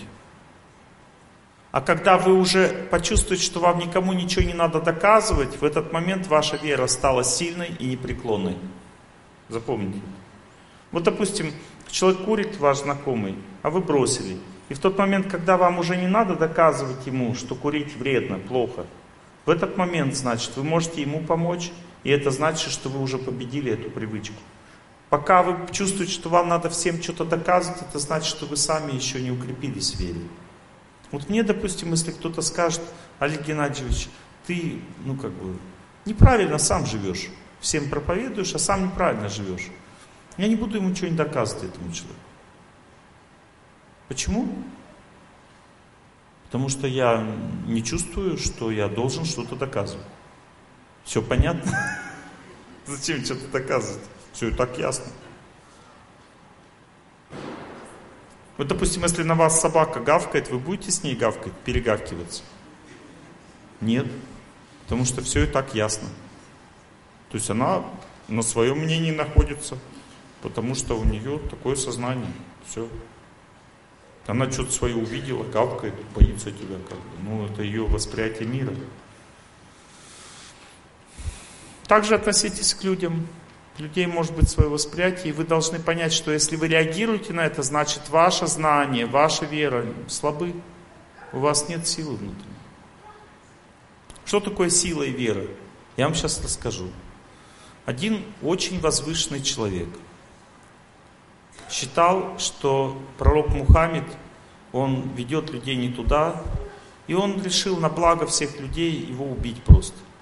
Ну, как бы зайти к нему э, в гости с мечом и разрубить его просто. И когда он пошел туда с мечом, то охранник, верный человек Мухаммеда, он сказал ему, отдавай меч, и потом можешь идти. Тот говорит, я всегда с мечом хожу, потому что такая у меня культура, такие правила. Я вам обещаю, что я ничего ни, ни плохого не сделаю. Тот сказал, отдавай меч, иначе я у тебя его выхвачу. Ты не сможешь туда с мечом пойти. И тогда вышел пророк Мухаммед, или Мухаммад, или Магомед, как он так, все по-разному называют. И он ему сказал этому охраннику, не трогай его, пусти его с мечом. Тот зашел с мечом. И пророк сказал ему, ну сделай то, что ты хочешь. Не надо никаких вступлений. Я знаю, зачем ты сюда пришел. И так как тот был очень возвышенный человек, он спросил, а почему, если ты знаешь, не остановил это все? И тот ему ответил, потому что я знаю больше, чем ты знаешь. Я знаю, что у тебя очень чистое и светлое сердце, и ты увидишь истину саму. Ты не будешь совершать ошибку, потому что Господь очень близок к тебе. И тот, когда услышал его, он понял, что он увидел пророка перед собой. И принял эту веру.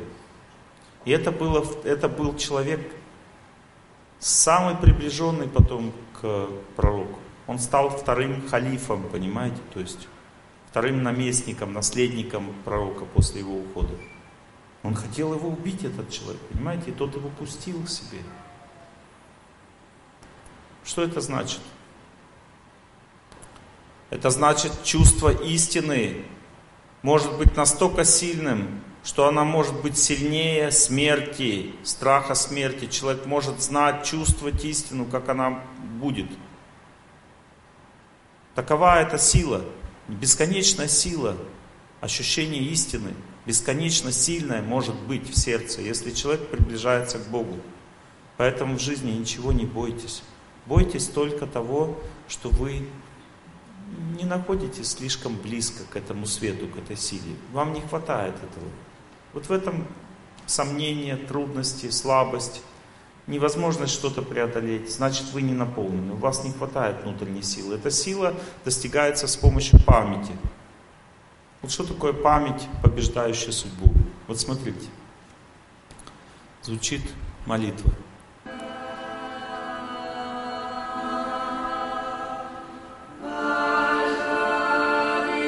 Я могу, допустим, повторять «Я желаю всем счастья» тремя способами. Первый способ. Я желаю всем счастья. Это называется эмоциональное повторение. Я не слушаю тех, кто молится. Я просто хочу быть радостным и счастливым в это время. Я наслаждаюсь ситуацией. Мне хорошо здесь, я желаю всем счастья.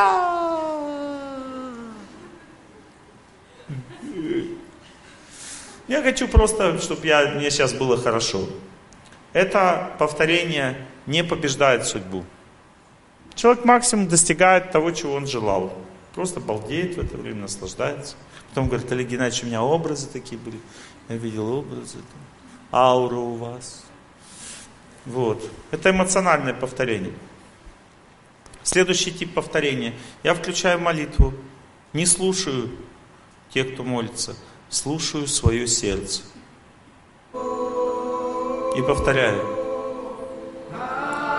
Я желаю всем счастья. Ну, то есть, что я передаю вам? Передаю свое настроение. Если у меня, допустим, плохое настроение, то что будет тогда? Я желаю всем счастья. Понимаете? То есть я тоже это передаю. Потому что я не наполнен, вот что у меня ничего нету, я поэтому счастье. Я желаю то, что у меня есть. Теперь я вам сейчас открою тайну.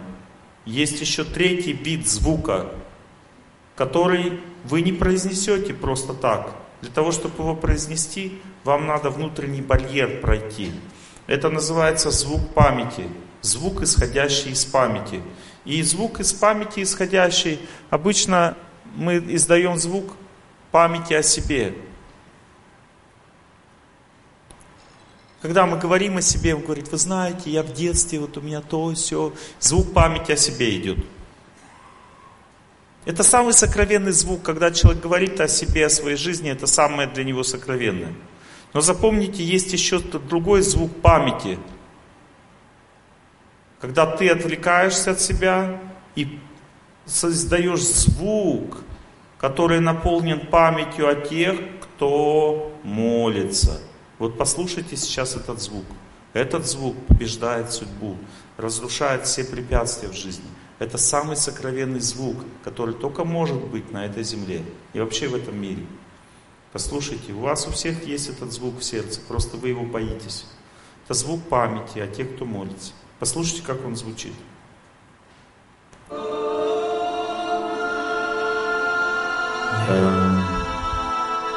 желаю всем счастья.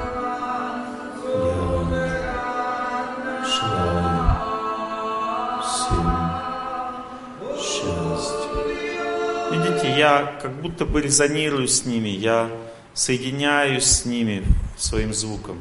И я живу в памяти в это время. Я повторяю своей памятью. Вот этот звук памяти, это есть звук разума. Разум это сила, побеждающая судьбу. Когда человек в этот звук входит, он разрушает все препятствия в жизни. Кто хочет попробовать? Звук разума. Кто хочет? Сейчас я включу музыку, микрофон вам дадут, и вы будете пробовать так. М? Вот вы мужчина. Дайте ему микрофон. Но я вас сейчас буду ругать, если вы неправильно будете. Мы с вами тренируемся. Это для всех, чтобы вы услышали, как звучит звук разума. И как не просто его включить. Ближе микрофончик. Слушайте, как они повторяют.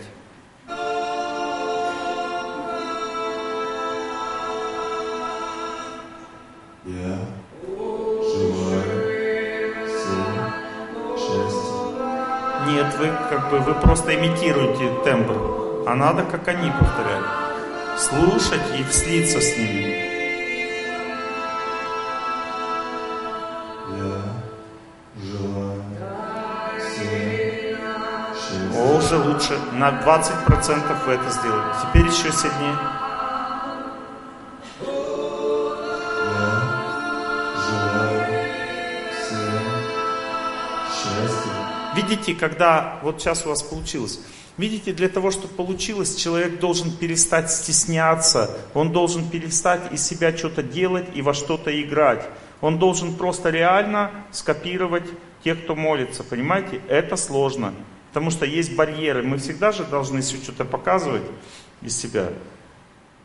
Вы видите, когда вы отстранились и вот как бы просто сделали так, как, как они, в этот момент ваш разум включился. Еще раз попробуем.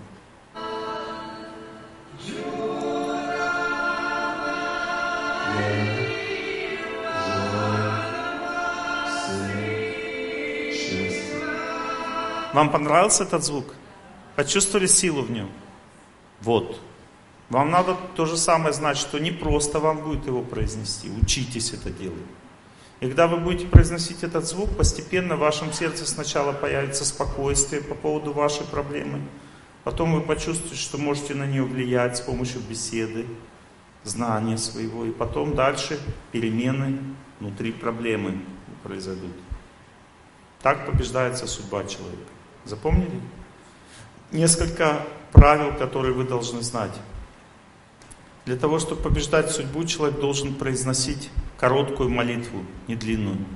Это не псалмы, там, это очень короткая молитва. Она соткана из двух всего вещей, может быть. Первое – имя Бога. Второе – прославление Бога. Все, больше ничего. Ни свои жалобы, ни просьбы, ничего там не должно быть включено. Эта молитва повторяется на четках. Или Слава Отцу и Сыну и Святому Духу, аминь. Слава Отцу и Сыну и Святому Духу, аминь. Или Аллилуйя, Аллилуйя, Аллилуйя, Аллилуйя. Или Богородица Дева радуйся, Богородица Дева радуйся, Богородица Дева радуйся. Понимаете? Прославление и все. Или Альхамду Лили, Альхамду Лили, Альхамду Лили. Это Богу хвала только уже на мусульманском. Видите, даже похоже, да? Аллилуйя, Альхамду Лили.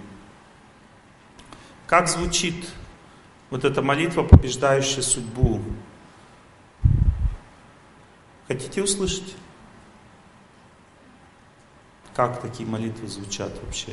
Сначала надо учиться их слушать именно песнопение. Потом можно чтение молитвы слушать тоже. Но сначала человек должен читать под те молитвы, которые поются. Вот, допустим, а, вот песнопение, побеждающее судьбу, мусульманские молитвы.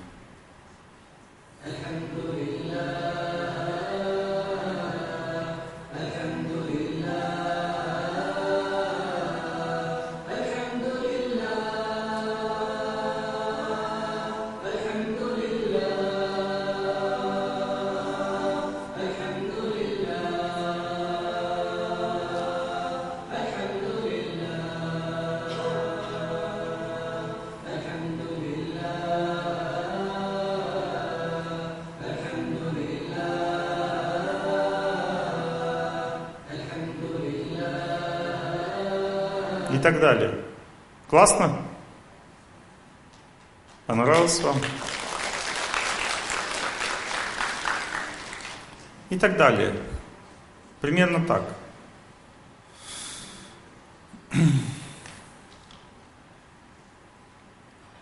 Какие у вас вопросы ко мне? Знаете, в тот момент, когда ваши чувства захватят вас, и вам сильно чего-то захочется в жизни, в этот момент вы разрушите свою судьбу. Для того, чтобы это не произошло, вам нужно остановиться в тот момент, когда вы сильно чего-то хотите, бросить мужа, куда-то уехать в другую страну, быстрее купить, взять ипотеку, быстрее купить дом там и так далее. Вы сильно захотите это, в этот момент вам надо напоить свои чувства духовной силой напоить, чтобы они успокоились, напоить молитвой, напоить храмом, пойти в храм, успокоить себя, прежде чем принимать решение. Вы уже решили, точно вы уходите от мужа. Как вчера женщина ко мне подошла, говорит, Олег Геннадьевич, я уже точно, точно ухожу от мужа. Точно, понимаете? Я говорю, понимаю, все. И дальше нужно ей послушать вот эту песню. Просто послушать песню. Что делать, если так уже получилось?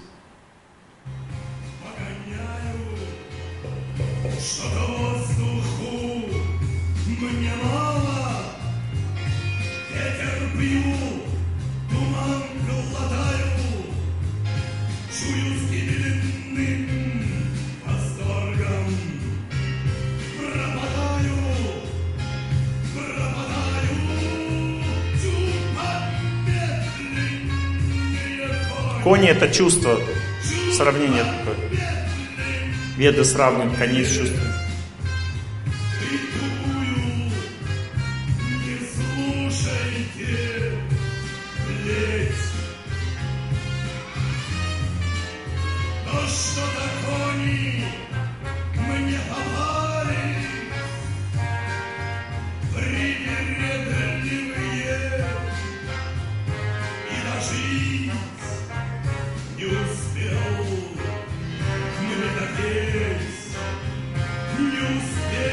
Что делать теперь?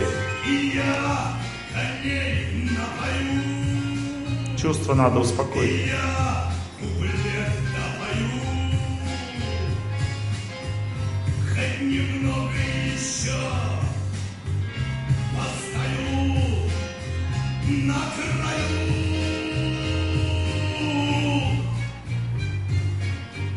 Постойте на краю, прежде чем делать глупость. Успокойте себя сначала. Есть вероятность, что вы будете спасены.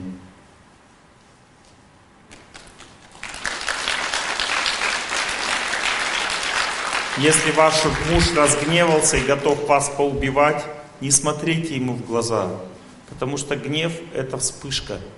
Понимаете? Скажите ему, слушай, мне надо в туалет. Сбегайте, посидите там 2-3 минуты, выйдете, уже вспышка будет слабее, и опасность будет не такая сильная. Понимаете, судьба всегда как вспышка молнии, она всегда действует в ту секунду, когда она действует. Просто скан... протяните время, можете пересидеть где-то, вот. И вы выйдете, уже не будет так опасно судьба действовать на вас. А если вы посмотрите ему в глаза, гнев передастся вам, и вы станете как зомби ругаться с ним. Ладно, ваши вопросы. Да, ваши вопросы. Микрофончик есть. Итак, главное предназначение в чем человека заключается? В том, чтобы стать человеком. Об этом наша сегодняшняя лекция была. Ваш вопрос. Олег Иванович, спасибо вам за лекцию вашу. Э, вопрос такой самый волнующий, это я вчера говорила, что у меня с разводом, но у меня большие переживания по этому поводу, что человек плох. И у меня, когда я с ним жила, у меня было ощущение, что я должна ему помочь. Вот, и сейчас я как бы выхожу, и мне больно за это. Ну, вот ощущение, что как будто бы я ну, потому что это плохое делаю. Вы хотите знать больше об этом? Не опасно для вас? Нет? С этим человеком вы жили и в прошлой жизни. И в прошлой жизни он вам помогал, а вы были в плохом состоянии. И он точно так же от вас ушел оставив вам в это, вас в этом состоянии. И поэтому вы очень хорошо знаете, в каком он состоянии находится. Вот я вам все рассказал. Еще вопрос. Э, есть у меня долги, ну, люди у вложили деньги, и не отдают.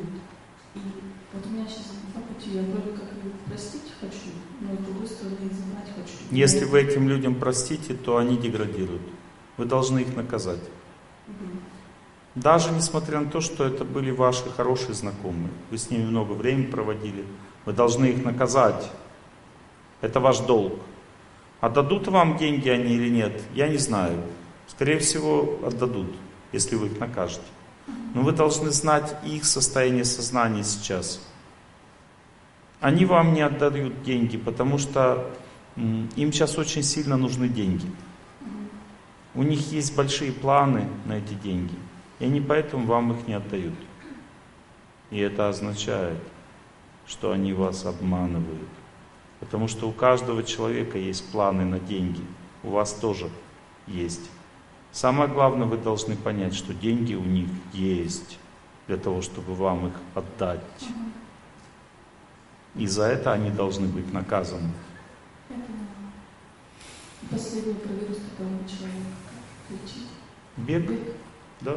Любой вирус сгорает просто от... Понимаете, вирус садится на токсины, которые возникают в результате старости.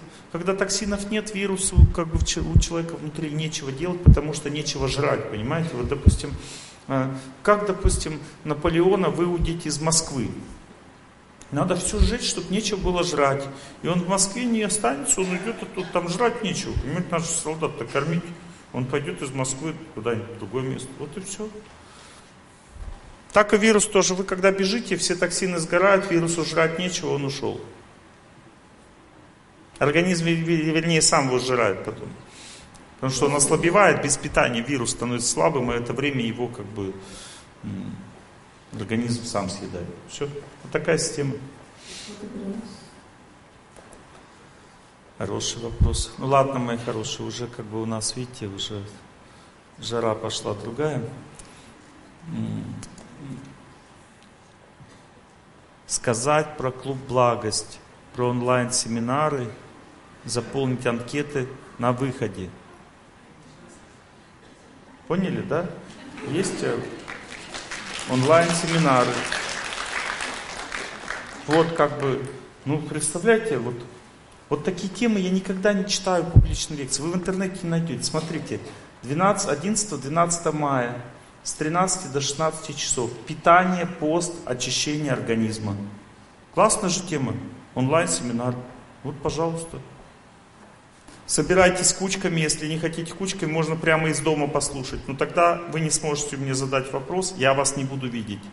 Но вы меня будете слышать и видеть. Онлайн. Если вы хотите, чтобы я вас видел, улыбаться мне, тогда вместе надо собираться. И можно тогда задать вопрос. Из одной кучки я по одному вопросу принимаю. Все, это такая реклама.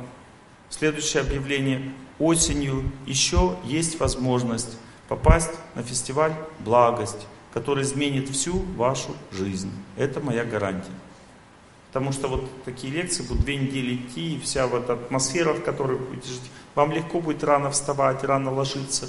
И вы будете жить в такой атмосфере, что если, допустим, ваш близкий человек не принимает то, чем вы занимаетесь, самый лучший способ – это поехать с ним отдохнуть на фестиваль благости. Ему там деваться будет некуда. Он примет точно. У меня был один случай, один а, мужчина приехал с женой, ну, чтобы покупаться. Она ходила, и он говорит, вот дураки, они тут всем этим занимаются. Вот, и он играл в футбол. И он играл в футбол с одним как бы человеком, они вдвоем почти всех выиграли. Ну и как бы, и он такой ему говорит, этот человек говорит, вот, вот это крутизна, это, говорит, настоящие мужики, когда вот футбол играют, не те, которые там лекции читают. А этот человек был Владимир Слепцов, с которым он играл в футбол. И он говорит, а я лекции читаю как раз. И тот пошел на его лекции и начал менять свою жизнь. Он говорит, ну ты настоящий мужик, я пойду тебя слушать. Не мытьем, так катанием. Все сели прямо.